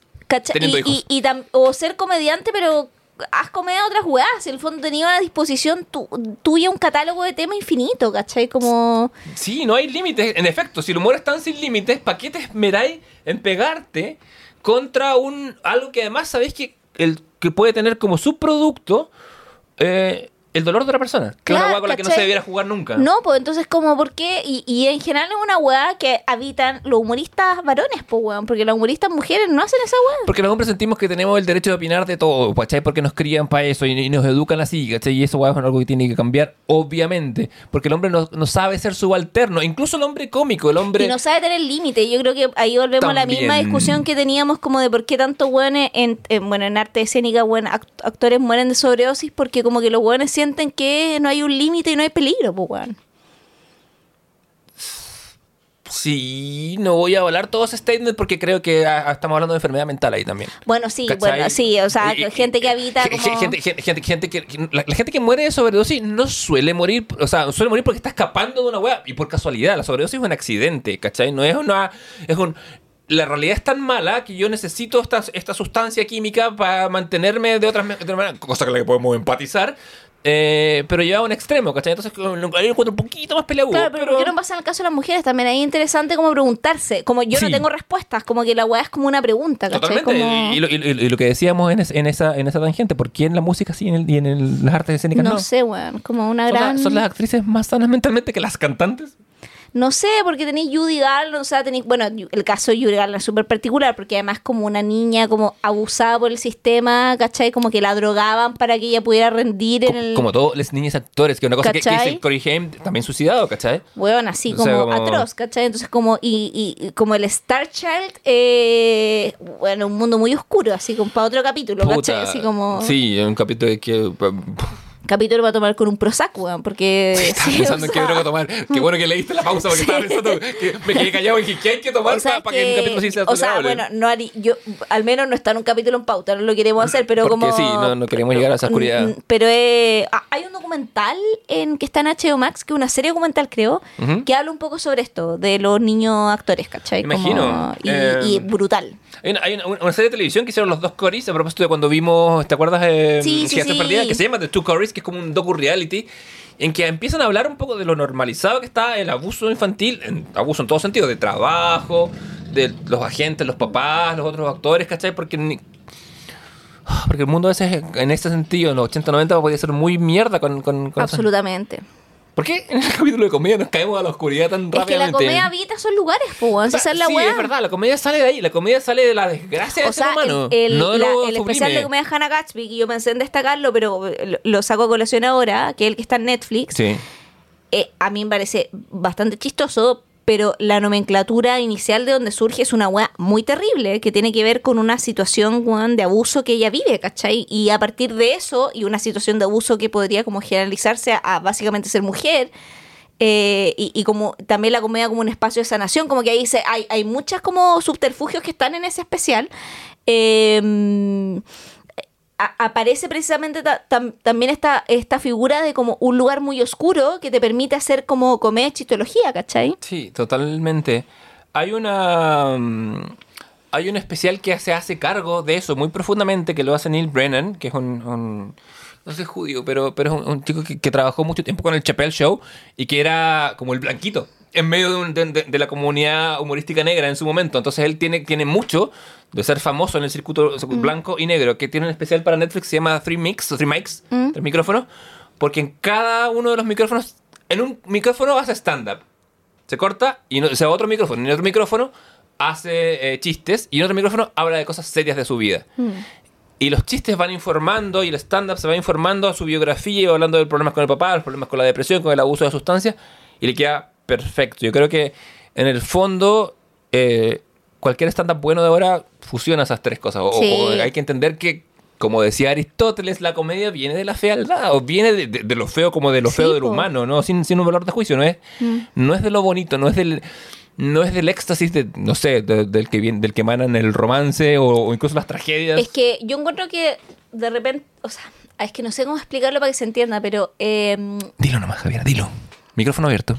Lo yo creo que nadie, porque la otra vez estaba hablando con una amiga a partir de, no sé, estábamos hablando de comedia romántica a partir de nuestro especial de San Valentín. Y decía como, bueno, a mí, a mí me gusta Caleta como Star is Born, la de Lady Gaga con Gary Cooper. Y digo, ay, weón, me gusta caleta esa película. Y mi amiga me dice como, una me dice, ay, pero weón, qué tóxica su relación. Y digo como, a mí no me interesa ver una película de un amor responsablemente efectivo. Un amor responsablemente efectivo jamás te va a dar una historia de amor. Para ir a ver el cine. Claro. ¿Cachai? Entonces yo le digo como, yo no quiero esto para mi vida, evidentemente, pero eso no significa que... Y ahí está también un poco, creo que es una weá como que se ha perdido, o sea, no sé si se ha perdido, pero como que eh, como esta delimitación entre ficción y realidad, como Oh, ¿cachai? Sí, te lo, iba- es que te lo, iba- lo estaba preparando para decírtelo. Entonces, como yo lo que estoy viendo es una historia de ficción. Yo no quiero eso para mi vida y puedo separarlo, ¿cachai? Como que siento que ahora se perdió esa delimitación entre como esto. Y hay veces en que las cosas se entrampan. Cuando tenéis teatro documental, cuando stand- stand-up que las cosas pueden estar entrampadas y tú las podés ver como espectador. Y entendí esa como nomenclatura entre ambas cosas. Pero hay guas que son solo ficción y que yo las consuma como ficción no significa que yo las quiera para mi vida. O sea, y est- estoy hablando de una. No estoy hablando como de, de ficción que esté funada, sino que estoy hablando de una historia de amor como de un amor tóxico, como yo la veo y me gusta Star Wars. Y eso no significa que yo quiera tener una relación como la de Lady Gaga con Gary Cooper en esa película, ¿cachai? De hecho, todo lo contrario, weón. Nunca he tenido relaciones amorosas que sean así, ¿cachai? ¿Dijiste Gary Cooper? ¿Y era?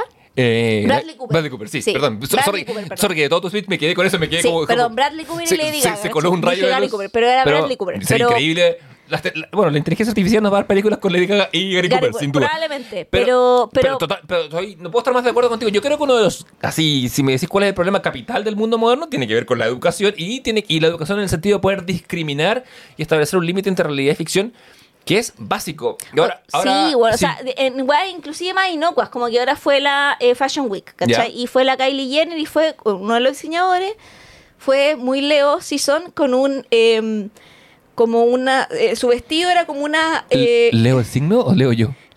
Leo el signo, Eh, fue con una eh, reproducción real de una cabeza de un león. Ah, sí, pero... Ya, hiperrealista, pero era sintética, Eh, ¿cachai? pero hermano, se veía peluche todo el rato. Ya, pero era sintética y fue en esa weá que era parte de su vestido y él hizo, eh, era una colección que tenía como 3, 4 años sintéticos, uno leyó a Naomi Campbell, entre otras como modelos muy de renombre. Kylie Jenner llevó una de esas eh, colecciones que era la de León y gente salió diciendo como, esto es una apología a la casa. Oh, Diosito santo. Yo lo vi en la historia de una amiga. Y PETA, PETA, pues weón, PETA, PETA sacó una, un comunicado diciendo, esta weá nos parece súper bien, como son productos sintéticos, que de hecho muestran el animal sin wearlo, como que si usted quiere tener una cabeza un animal en su casa, tengo una cabeza sintética, Tengo un peluche. tengo un ¿Pero peluche qué es y deje a los animales vivir tranquilos en el mundo, ¿cachai? Sí, es, la, es la solución. El sintético es eso. Entonces era brígido que la discusión estaba en lo que simboliza, y, y esa weá es infinita. Sí, y yo creo que porque es infinita y, por, y por- me parece que no debería ser siquiera problemático, ¿cachai? Para mí es un problema de ser, eh, ser más uno. O sea, uno. si la loca llega con una cabeza de león real matado en África, o sea, cans- metan la presa, Eh, Claro, ¿cachai? eso es una hueá problemática y, y, y atroz y criminal. Pero no que llegue con un peluche. Es un. Yo, de hecho, una Es amiga. un peluche, Yo me enteré porque una amiga que, que como que es muy fashion aware. "Oh, yo como persona fashion aware creo que esto como que incita a la casa animal. Yo dije, hermana, es un peluche. No le contesté porque adiós, amistad. Pero es eso, ¿cachai? Es, es precisamente hacerlo todo bien. Yo encontré que estaba. Cero o sea, animales fueron heridos en la confección de Bueno, este además traje. que en onda salió PETA, que PETA son los hueones más. Más ultra- son los ultrones Sí, de la. Y salió PETA a decir que todo está bien. O sea, si PETA sale a decir que todo está bien es porque literal todo está bien, ¿cachai? Porque también entonces no podemos pint- onda, pintar un león en un óleo, es como la casa. Claro, sí, claro, si, si, si veo, si pin- claro, pinto uno- o- o una, escena de casa, es- sería incentivar O la casa. poner, ponte tú, leones digitales y hacer una cena de casa con leones digitales en una película es fomentar la casa. Creo que porque la, la- la gente se toma a veces a pecho o, o se vuelve tan ahueonada en su, en su en- o, o- o se ha adoctrinado tanto que cree que ver algo representado es una incitación a seguirlo. Claro. Como si, como si mostrar algo lo fuera. Hay una frase, a recogiendo que puta, tengo, me, me, me quedé pegado esta semana viendo la tercera temporada de Twin Peaks. Bueno, cada vez que me pasa, caigo en el surrealismo mal. Pero Lynch en algún momento, en una de sus múltiples entrevistas, dice: eh, ese mito del artista atormentado y la weá, como que bueno, la depresión y, y la tristeza y la angustia están bien en la ficción. La violencia está bien en la ficción, pero no en la vida real. Claro. ¿Cómo no somos capaces de establecer ese corte? ¿Cómo somos tan monos que vemos algo en una pantalla y creemos que tenemos que llevarlo o hacerlo? Pero bueno, hay un excelente libro que fue recomendado en este podcast una vez que, que- que- de, la, de la Lisa Stromquist que, que habla precisamente del deseo mimético y por qué queremos lo que vemos. Antes de empezar a, ya empezar a empecemos a aterrizar un poco el avión, em, ¿algún comediante en la habla hispana? Bueno, me menciona, menciona esta, esta chica latina, pero así como puramente hispano, podemos hablar de Felipe Abello, quizás. Para mí, Felipe Abello, el mejor comediante de Chile. Para mí- punto. Para mí es el único bueno, pero sí. No, o sea, me gusta harto Copano. Yo lo fui a ver hace poco en vivo. Ya te conté y Sí, que me gustó. Me, me gusta la experiencia. Yo creo que Copano es, es, es una persona que domina muy bien Copano la es alguien que hizo el trabajo y estudió y, y- y además eh, es chistoso porque O puede sea- hacer el trabajo y ser un fome culiado y no te va a resultar. O sea, lo, lo- lo que he visto de él, por ejemplo, ahora que está haciendo comedia bilingüe, que lo está haciendo en inglés, yo creo, o sea, Copano podría, esperemos que su, su siguiente paso sea tener como cameos en películas y en series y en algún momento se pueda volver una estrella así. Creo que en efecto que hizo mucho, mucho la tarea. Pero está así que- pero es, un, es el Mateo de la clase. Sí, po. A lo mejor por eso conecta contigo. Sí. Eh, a mí me gusta, eh, más, más que el Mateo de la clase, me gusta lo bueno que como que hace la weá, que no le importa ni una weá. Bueno, estábamos viendo nosotros muchos clips de Abello antes. O sea, hay como, que- hay pero que- el Abello SQP, ese hay- Abello estábamos. O sea, a mí también me gusta el Abello actual, pero mi Abello favorito es el Abello SQP. Hay que, hay, que, hay que decir que nos quedamos enganchados después del almuerzo, o sea que vivimos mucho rato sin ni una queja. Como Ni una- que- El príncipe de la mediocridad, su séquito de la verdad, una amarga verdad. Muchos han subido a la montaña para ver al que se dice ser el hijo del hombre. ¿Para qué todo esto? ¿Para qué cantar? ¿Para qué bailar? Alfredo Castro, te odio. Alfredo Castro, ese, ese remate. Vimos uno en que, ¿a quién le hablaba? A la... mm, Ay, ¿a quién le hablaba? ¿A la Gandoña? A la Grandoña hacía como... Oh, no me acuerdo que... Oh, pero era tan bueno. Ah, hablaba de cambiar la felicidad por dinero, no- más no el dinero por la felicidad. Eh, Te lo voy a citar. Por favor. Dame un segundo. Sí, todavía Me un estoy segundo. preparando dramáticamente, rellena. Voy, voy a decir que Abello me parece que es la persona que tú puedes estudiar como las, los seños y los signos del bufón clásico y Abello chequea todas las cajas, el huevón cumple con todo, porque le habla de la verdad al poder desde un lugar de subalterno, dice una verdad que siente en un lenguaje elaborado, pero nadie lo toma en serio. Como en el, eh, yo creo que en el en la cita que Javier Isabel pronto actuará, porque Javier es una persona de teatro con altas dotas histrónicas, veremos eh, cómo se cumple. La familia Argandoña nunca logrará vivir en paz, porque quien cambia la felicidad por dinero no podrá cambiar jamás dinero por felicidad. Sufre, vieja, sufre.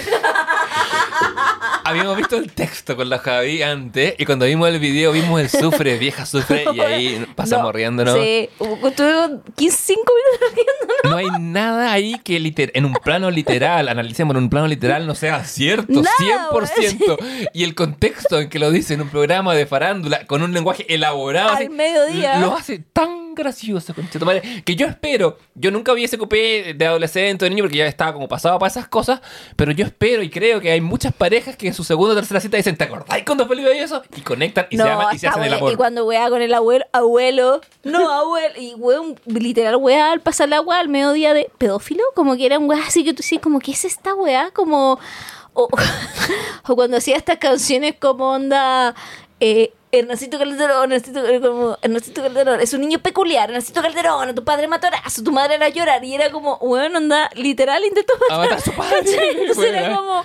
Puta, no, eh, tenía. Y, y hizo muchas canciones de temas, ¿cachai? Te- como- tenía un grupo que imitaba como, como su forma de imitar al- a la, a- como la forma de la- del, del grupo indie era hacer una canción indie que era como mitad parodia y no podía ser Bueno, en serio. y, y todo este hit de estás matando un hueón y están robando casacas responde a ese mismo mood, ¿cachai? Aparte, Abello acuña la frase, bueno, Matías del Río, chucha tu Sí. madre. Ay, hueón, o sea, como... Y quejarse de Cristian Balken, lo cual lo hace el santo Sí. patrón. No, y cuando, espérate, y cuando fue, creo que fue Viña, que dijo la weá de Donald Trump, como vayan al Donald pichí. Trump, cabeza pichí, y como que Donald Trump tuvo que cerrar sus comentarios en algunas fotos porque no entendían la ola de miles de personas diciéndole, Donald Trump buena, cabeza recién pichí. electo, ni siquiera asumido. Weón, Así. onda, cabeza, y tú- como que nadie entendía la weá, como que es esta gente diciéndonos cabeza pichí, ¿cachai? Así como, y yo decía como, ¿qué onda?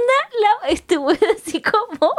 El tema, para mí... para mí es contracultural, esa es la weá. Y es comedia pura, no lo podéis, a diferencia, por ejemplo, de lo que, de lo que y con mucho respeto y admiración lo que hace Copano, no lo podéis, eh, a ellos no lo podéis embotellar en 5 minutos y exportarlo en 15 o, o ser como que tenga un No. tight pad. Es caos. Sí, es caos, es caos, ¿cachai? Como- es, es que yo creo, es lo mismo que hablábamos, que es como este esta comedia caótica y que hablábamos precisamente como en el universo anglosajón, sobre todo británico, que esta comedia que surge en los 60 y en los 70, teñida de las vanguardias, que empiezan a aparecer estos sketches absurdos, como de comedia absurdo.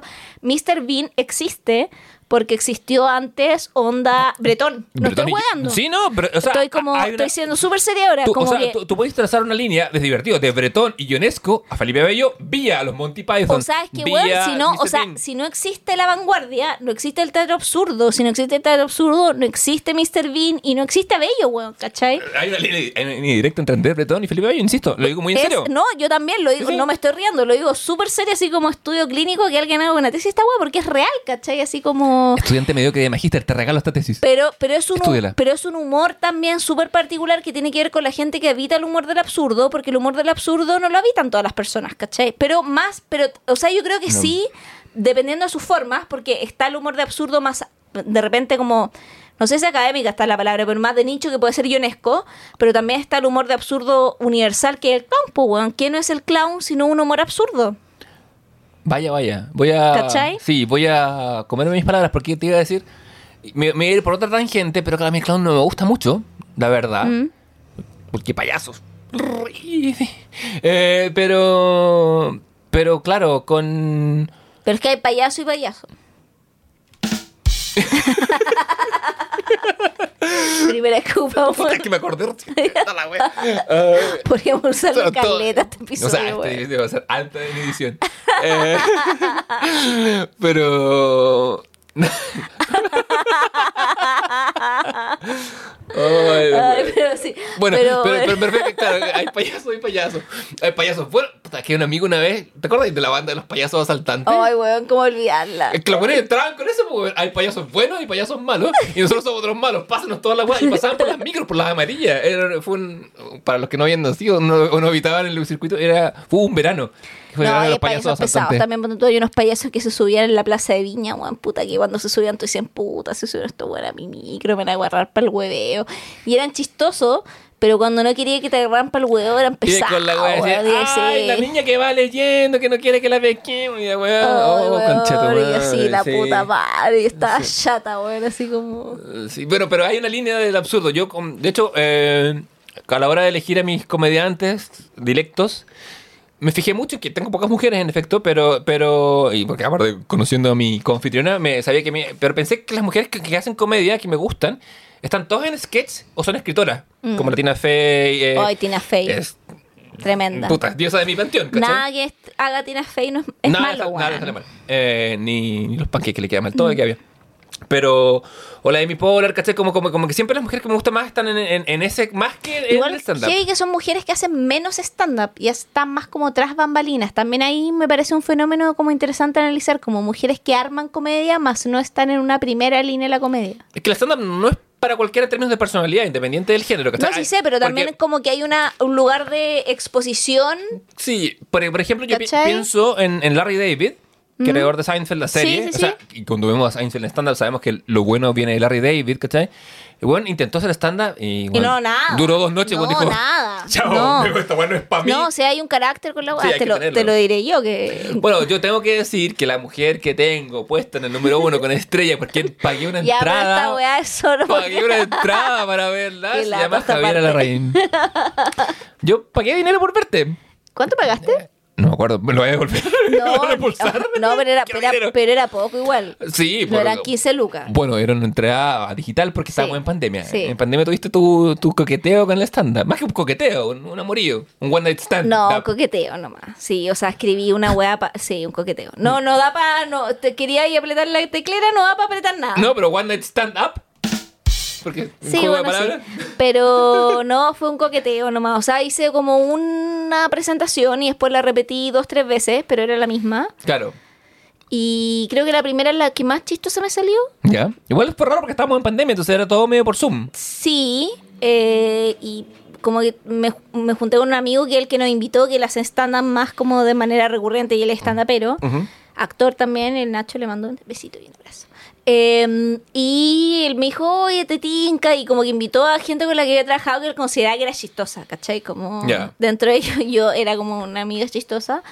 Y como que yo ahí escribí algo, como, pero también muy como a una rutina que duraba, no sé, 12 minutos, qui- era algo muy, muy breve, ¿cachai? Que era todo tenía que durar como una hora porque era por stand-up, o sea, que- perdón, por Zoom. Tengo que decir de 15 minutos de escaleta en comedia. O sea, duraba tú. como entre 8 y 12, ¿cachai? Como no era más que eso. eh, y no sé, yo creo que resultó bien, o- pero también como que hay que trabajar, ¿cachai? Ese es el punto. Y como que no hay que dedicarle mucho tiempo. Bueno, te tengo una sorpresa porque la sección ¿Cómo lo habría hecho yo?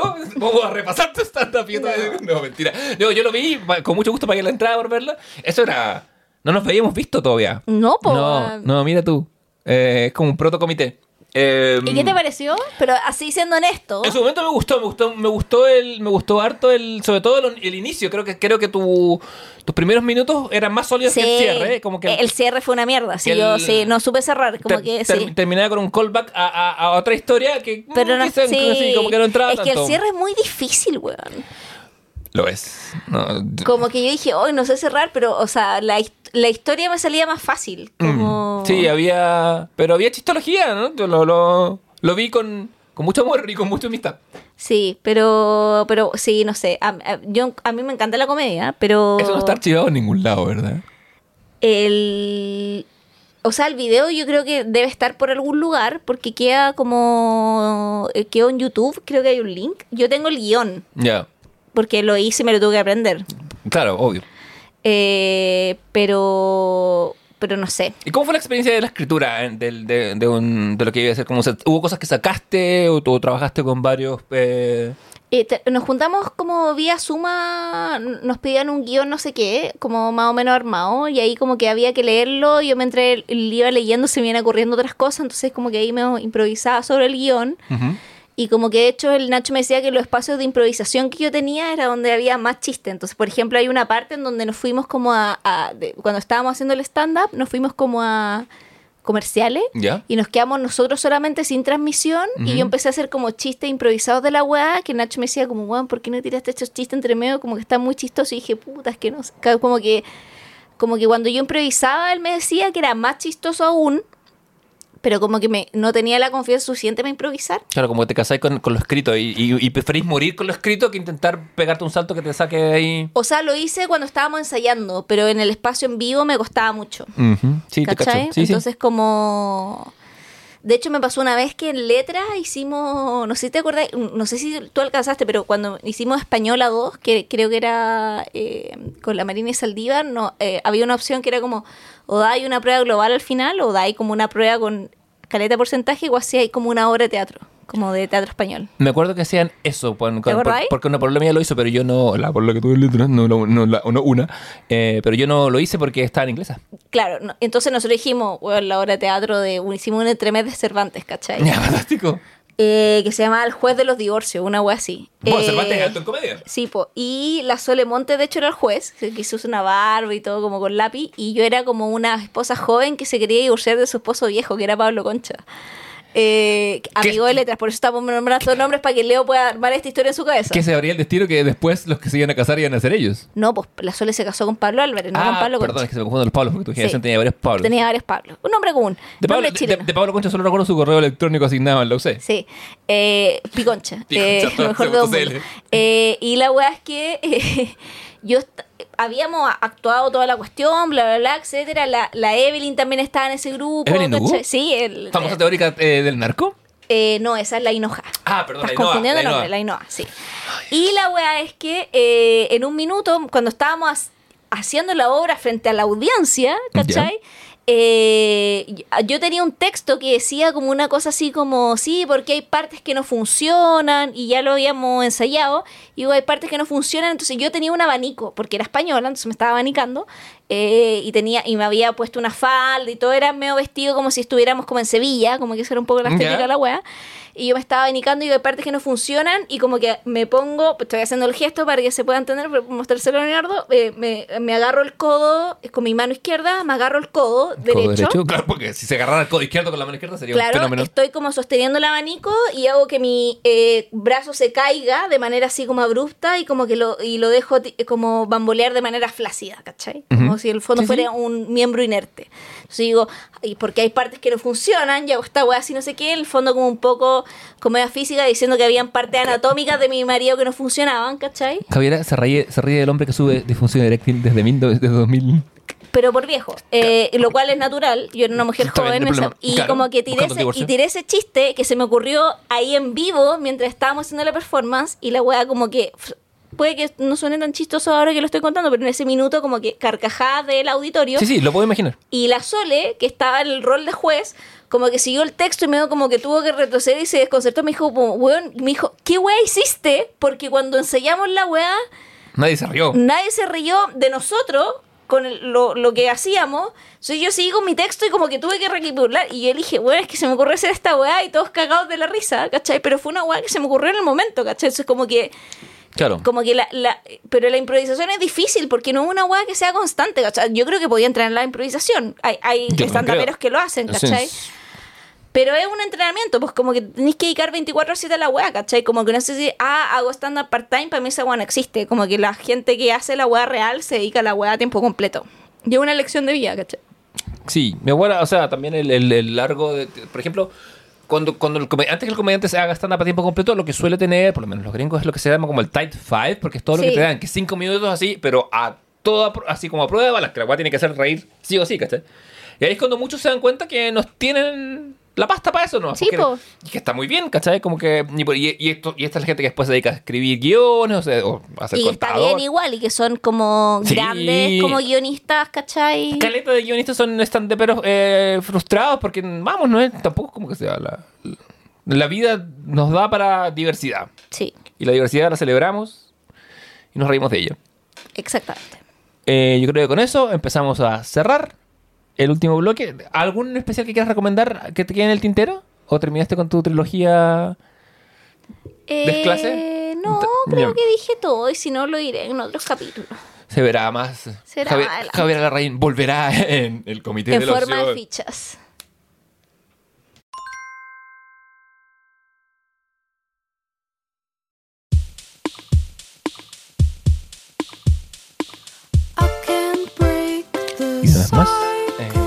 Marina, haciendo uso de su copyright. Oye, que casi nos bajan los capítulos. Sí, dijeron, ¿por qué estamos usando tanto a Marina? Y dijimos, la amamos. ¡La vamos! Sí, así que sí. tío Spotify nos dejó. Qué bueno. Javier Isabel, ¿cuál será tu recomendación para nuestros socios esta semana?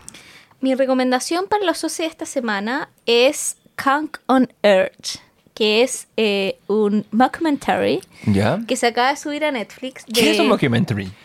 Es un documental falso, ¿me entiendes tú? Como que juega con la verosimilitud del documental, de querer hablarte la verdad, pero en realidad está realizando una ficción. Como Spinal Tap, dijo él, teniendo 80 años. Claro, exactamente. Y Con on Earth es un eh, documentary que Mm. está protagonizado por la Ian Morgan, que es una actriz británica de televisión, presentadora, también escritora, y que hace este personaje, ¿cachai? Que ella crea que se llama Filomena Kank, que es eh, como... la- Con U, ¿verdad? eh, sí, Kank. C-U-N-K. Según, sí. Y Filomena Kank, eh, que hace como este, eh, que se llama como Kank on Earth, que si se tuviera que traducir sería como el mundo según Filomena Kank. Bueno, ¿O no? de los creadores del mundo según Wayne, pero... O podría sí. ser como... Porque ¿cómo lo traducirías tú, traductor? Peludo porque Kang Es difícil, po. no quiere decir nada, es como No. si Kang es la tierra, a menos que Kang sea algún tipo de slang inglés que yo desconozco. O sea, intenta hacer un tipo de slang inglés como con, con el otro Kank, pues, ¿cachai? ¿Cuál es el otro Kang? El garabato, pues no se puede decir. Ah, como Kant. Claro. Pues si en español lo podemos decir, apro- aprovechémonos Ya. de que podemos. ¿Cachai? Entonces como que porque ella es una Kant igual un poco en la, en el documentary y Ya. Lo que ella hacen en los distintos capítulos es como hablar de temas, igual que en un documental. Por ejemplo, el primer capítulo sobre la civilización, después el segundo sobre la religión, ¿cachai? Entonces la civilización parte como de, estaba el, como el primate y termina como en los romanos, ¿cachai? Como en el imperio romano y la wea. Ujú. Entonces, cómo el hombre hace la civilización y ella se junta con académicos en el documental y empieza a decir como preguntas, bueno, literal absurdas y ella muy seria, ¿cachai? Como, ¿usted cree que los egipcios, o sea, la pregunta, ¿cómo los egipcios armaban sus pirámides? Onda, todo esto con un inglés muy británico, como... ¿Se sabe que las armaban de abajo para arriba o de arriba para abajo? ¿Cachai? Y una buena dice, no, la armaban de abajo para arriba porque de arriba para abajo. Y el tema es que hay, y ahí tú, ¿cachai? Al tiro solamente en el primer capítulo yo siento que hay un puro de los entrevistados que entró en el juego y yo dije, ah, este weón la cachada de antes, porque ella actriz que apareció en ciertas cosas, pero tampoco tan primera actriz, sino como en Afterlife o en otras series, pero también más como, como de, de- de nicho en Netflix, etcétera. Y como que los buenos se desconciertan cuando le haces estas preguntas. Y ahí tú cachai que son académicos que vienen desconectados de la realidad de la serie o lo que se ve, entonces no la conocen y creen que ella es un personaje real. Entonces es como que el, el- la, la gente que estaba haciendo la serie precisamente eh, cuentan que ellos no comentaban que ella era una actriz. Entonces hay hueones que pensaban que precisamente ella era eh, una persona real, pues hueón, ¿cachai? Suponte tú, hay un hueón en la eh, primera como eh, temporada, ¿cachai? O sea, pero en este primer capítulo que le pregunta como, ya, le voy a hacer una... Usted tiene que decirme si los romanos inventaron esto o lo perfeccionaron, ¿cachai? Entonces empieza como carreteras. No, las perfeccionaron, las inventaron no sé qué. Y ella dice como, cuen, cuen, ¿cachai? Como cuando, no, cuando perfeccionaron, dice, ah, ¿cachai? Y después dice como onda, blanqueamiento anal. Y el once, ¿qué?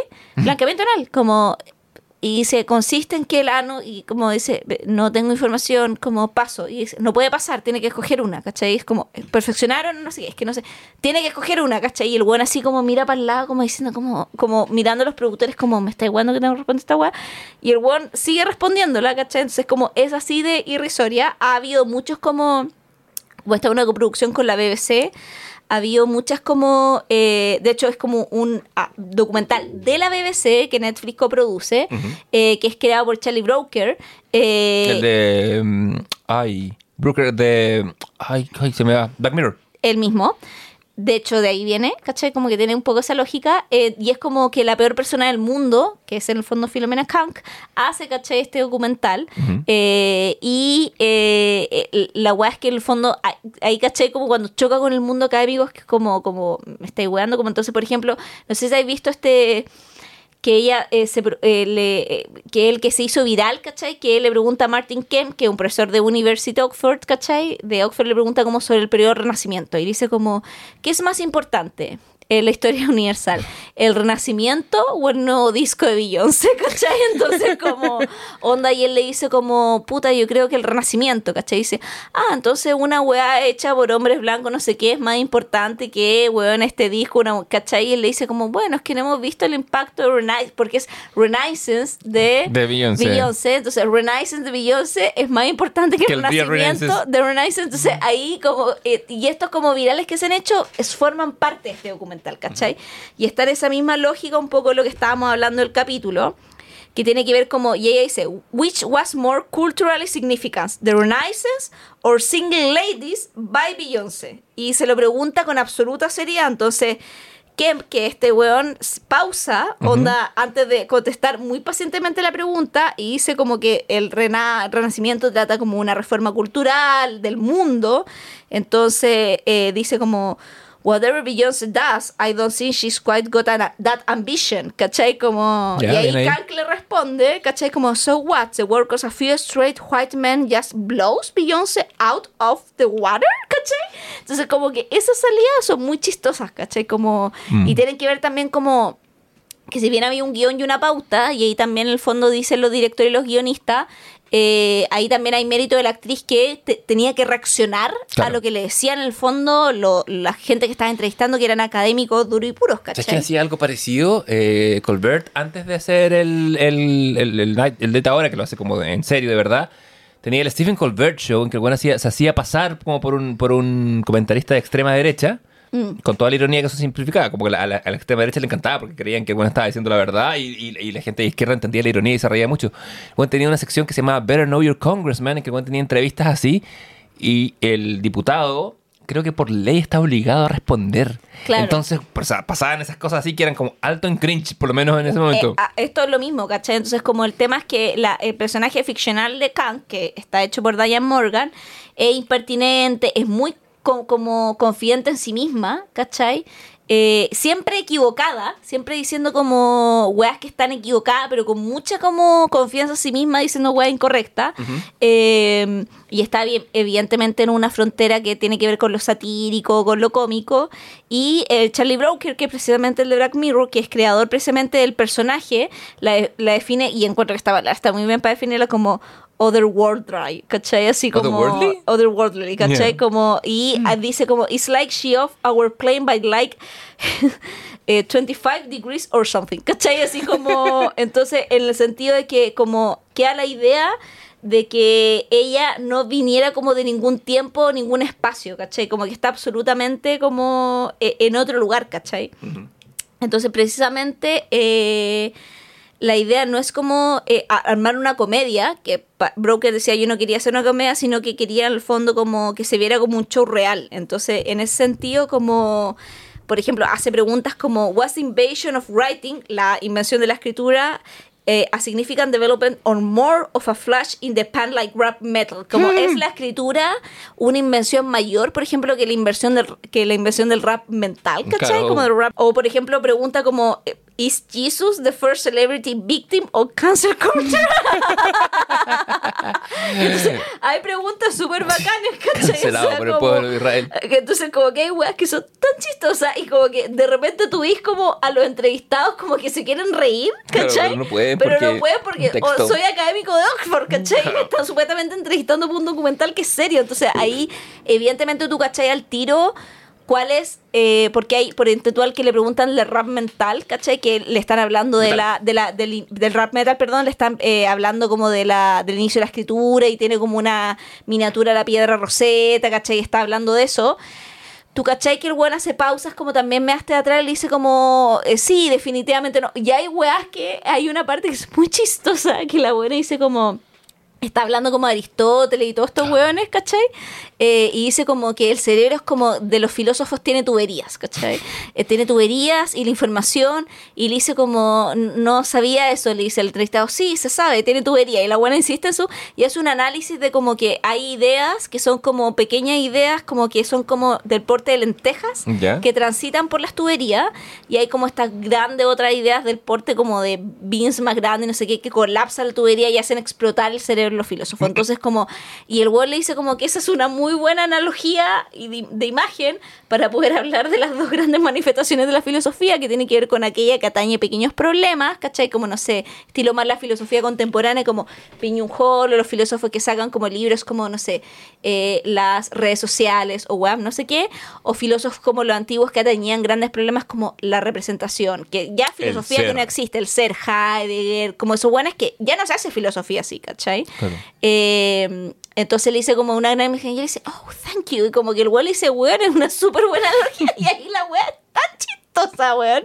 Entonces, puta, es un. Si han visto como estos virales, ¿cachai? Eh, una serie absolutamente recomendada en el mismo código, súper corta, tiene cinco capítulos de, no sé, media hora cada uno. Así que se ven una patada. Y en Netflix, es mi recomendación. Fantástico. Yo voy a recomendar una playlist. Muy Eh, musical. Sí, muy musical. Tú sabes que yo creo que la música nos acerca a lo sublime, como dijera Kant. Como dijera Bunny. Además, ey, ey, ¿cómo le dijo a Donny? Ey, ey. Y lanzó unas rimas de, escaso, de escasa caraña. Pero eh, David Byrne, que me cae muy bien desde su época de los Talking Heads y en más, eh, tiene una cuenta en Spotify y, y te hace playlists públicas. Y hay una que, bajo el sello David Byrne, David Byrne Radio, tiene una que se llama David Byrne Radio Presents Music for Valentines. Ah. Música para San Valentín. Porque eh, en dos semanas más San Valentín. Eh, Sí. para, de- o una Tendremos más. un especial de aquello. De hecho, es el tema de, nuestras, de, De, la, hecho, nuestra no solo San semana. Valentín, es otra fecha también. Es una fecha muy importante. La más importante para mí en mi vida. Es tu cumpleaños. Es mi cumpleaños y es mi fiesta y yo voy a llorar si yo quiero, como dijera. It's my party Yo no, no, bueno, no sé si voy a someter a nuestro, a nuestro público a este audio, pero creo, creo, creo que voy a sacar estos alaridos nuestros y voy a poner la canción de Leslie Gore, pero de fondo. my party. And I cry if I want to. Bueno. Ay, pero tu capítulo culiado está muy errático. Este capítulo eh, dijimos, no, si no, no se nos va a acabar las manos. Pero eh, David Radio Presents Music for Valentine's son 2 horas 40 de hits buenos. Lo único malo es que, como David Byrne es muy de traer música del mundo al concepto anglo, eh, ten la Rosalía con despechada, como ya, pero, pero a nosotros nos pega más de cerca, pero para ellos es exótico. Sí. Eh, O sea, entonces- para nosotros como pan de cada día. Claro, más no. eh, para, para el, el público promedio de, objetivo de David Byrne. Eh, y vamos a irnos con una canción de ahí que se llama Nobody Gets Me de CSI. CSA. Eh, eh, si es que le saco el mute. Y la, pro- la próxima semana que tenemos, para que nuestros ociosos se preparen. El día de San Valentín. Ah, nos toca el especial San Valentín ya la Ah, otra semana. sí, es la porque la próxima semana lo grabamos. El Sí, próximo. recuerden que eh, preguntamos por nuestra red de Instagram de Comité del Ocio. Eh, recuerden en Instagram, Comité del Ocio, nos pueden seguir. Eh, nos dieron datos de muchas películas de San Valentín, o no solo que sean San Valentín, sino películas que tratan del amor. el amor pero, románticos. Pero estamos hablando de películas que tratan como el amor romántico de manera primigenia. Por ejemplo, nos recomendaron Titanic, que si bien Sí. consideramos que es una película de amor, consideramos que toca otros temas más allá del amor. ¿No es una película de, hidráulica y de diseño? Más creo que, por ejemplo, Un Ángel Enamorado, versión de reversión gringa de la De original de Wim Wenders. Eh, sí es una película que es primigenia sobre el amor. O sea, es el único tema que toca. Sí, vamos Cach- a hablar... sí. ¿cachai? Entonces, como que la idea es una película que sea el amor como el motor fundamental de toda la película. Esa son, ese es como un poco el, el- Sí, porque- el- porque la camisa siete varas en la que nos meti- vamos a meter. Porque hay... eh, hay eh, Dirty Dancing, que yo la quería, encuentro que es más compleja. Sí, porque a veces el- la historia de amor es como el aderezo, es como el ketchup sobre, la, sobre el plato principal. En cambio vamos a ver solamente esas películas, vamos a ver películas que me gustan a mí, películas que le gustan a Javiera y las películas elegidas por nuestra audiencia, por supuesto. Va a ser Sí. una, una opción tripartita. Vamos a hacer ahí una selección de películas y hablar también Y como el 14 de febrero es mi cumpleaños, lo voy a editar y solamente Sí. voy a salir hablando yo. y vamos a hablar sobre lo que creemos del amor eh, según nuestras casas y experi- nuestra fun- no sé. No, entre escasa ¿Escasa? y funada, you know, experiencia. ¿Cuántos años de experiencia del amor dirías tú que tienes? Así, digámosle un preview a la gente. Pero es que el amor, pues, weón, onda como desde que conozco. Es que. Es que ¿Desde de- que lo conozco? O desde que lo conozco. ¿Desde, Desde, que, desde, desde que lo conozco? ¿O desde que lo idealizo? Es que no sé, o sea, ¿Dónde están como desde. Es que a eso ¿qué voy, como desde que estoy en una relación de pareja más o menos estable, como. Yo creo que el amor es más que eso. O sea, desde mi primer pena de amor, por eso te digo, como. em, yo creo que, no sé, uno no transita esta vida amando. ¡Ah! No es, no es, ¿Acaso no es sinónimo vivir de amar? ¿No uno despierta la vida a través del amor y el Puta, conocimiento no del sé, otro? No sé. No lo sé, pero para estas respuestas y más. Tendrá que ver el próximo comité. Tienes en 7 días más. Sí, cerraremos acta, Leonardo. Presente, Javier Isabel. Presente, Aristóteles, Trufa. Anda por ahí, la vimos. Y nos vemos amándonos. Nos amaremos Nos por 7 amaremos. días sin parar y Nos más amaremos allá. todos y más en el próximo comité de San Valentín. Amor para todos. Chao, chao.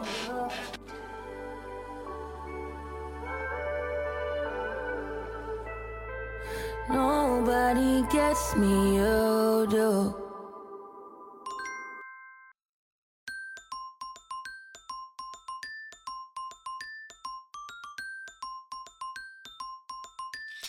Ah, pero me estáis weando. Me dijiste esa weá y no me voy a decir nada. Así son, así son los actores cagándose a las madres solteras desde 1800. Que Sí. yo soy dramaturga, si esto lo puedo hacer. No sé si es el mejor capítulo o el peor capítulo. Ri, puta, ese me pegó hasta a estar todo, voy a ir por la calle. Ri, ri, payasi.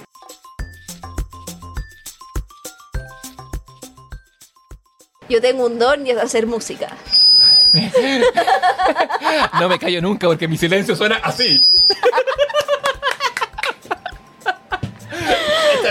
Maldita con este poder mutante de Banshee. De Banshee. Por eso lo he conocido varón. Es que en el momento de la intimidad no puedo más que.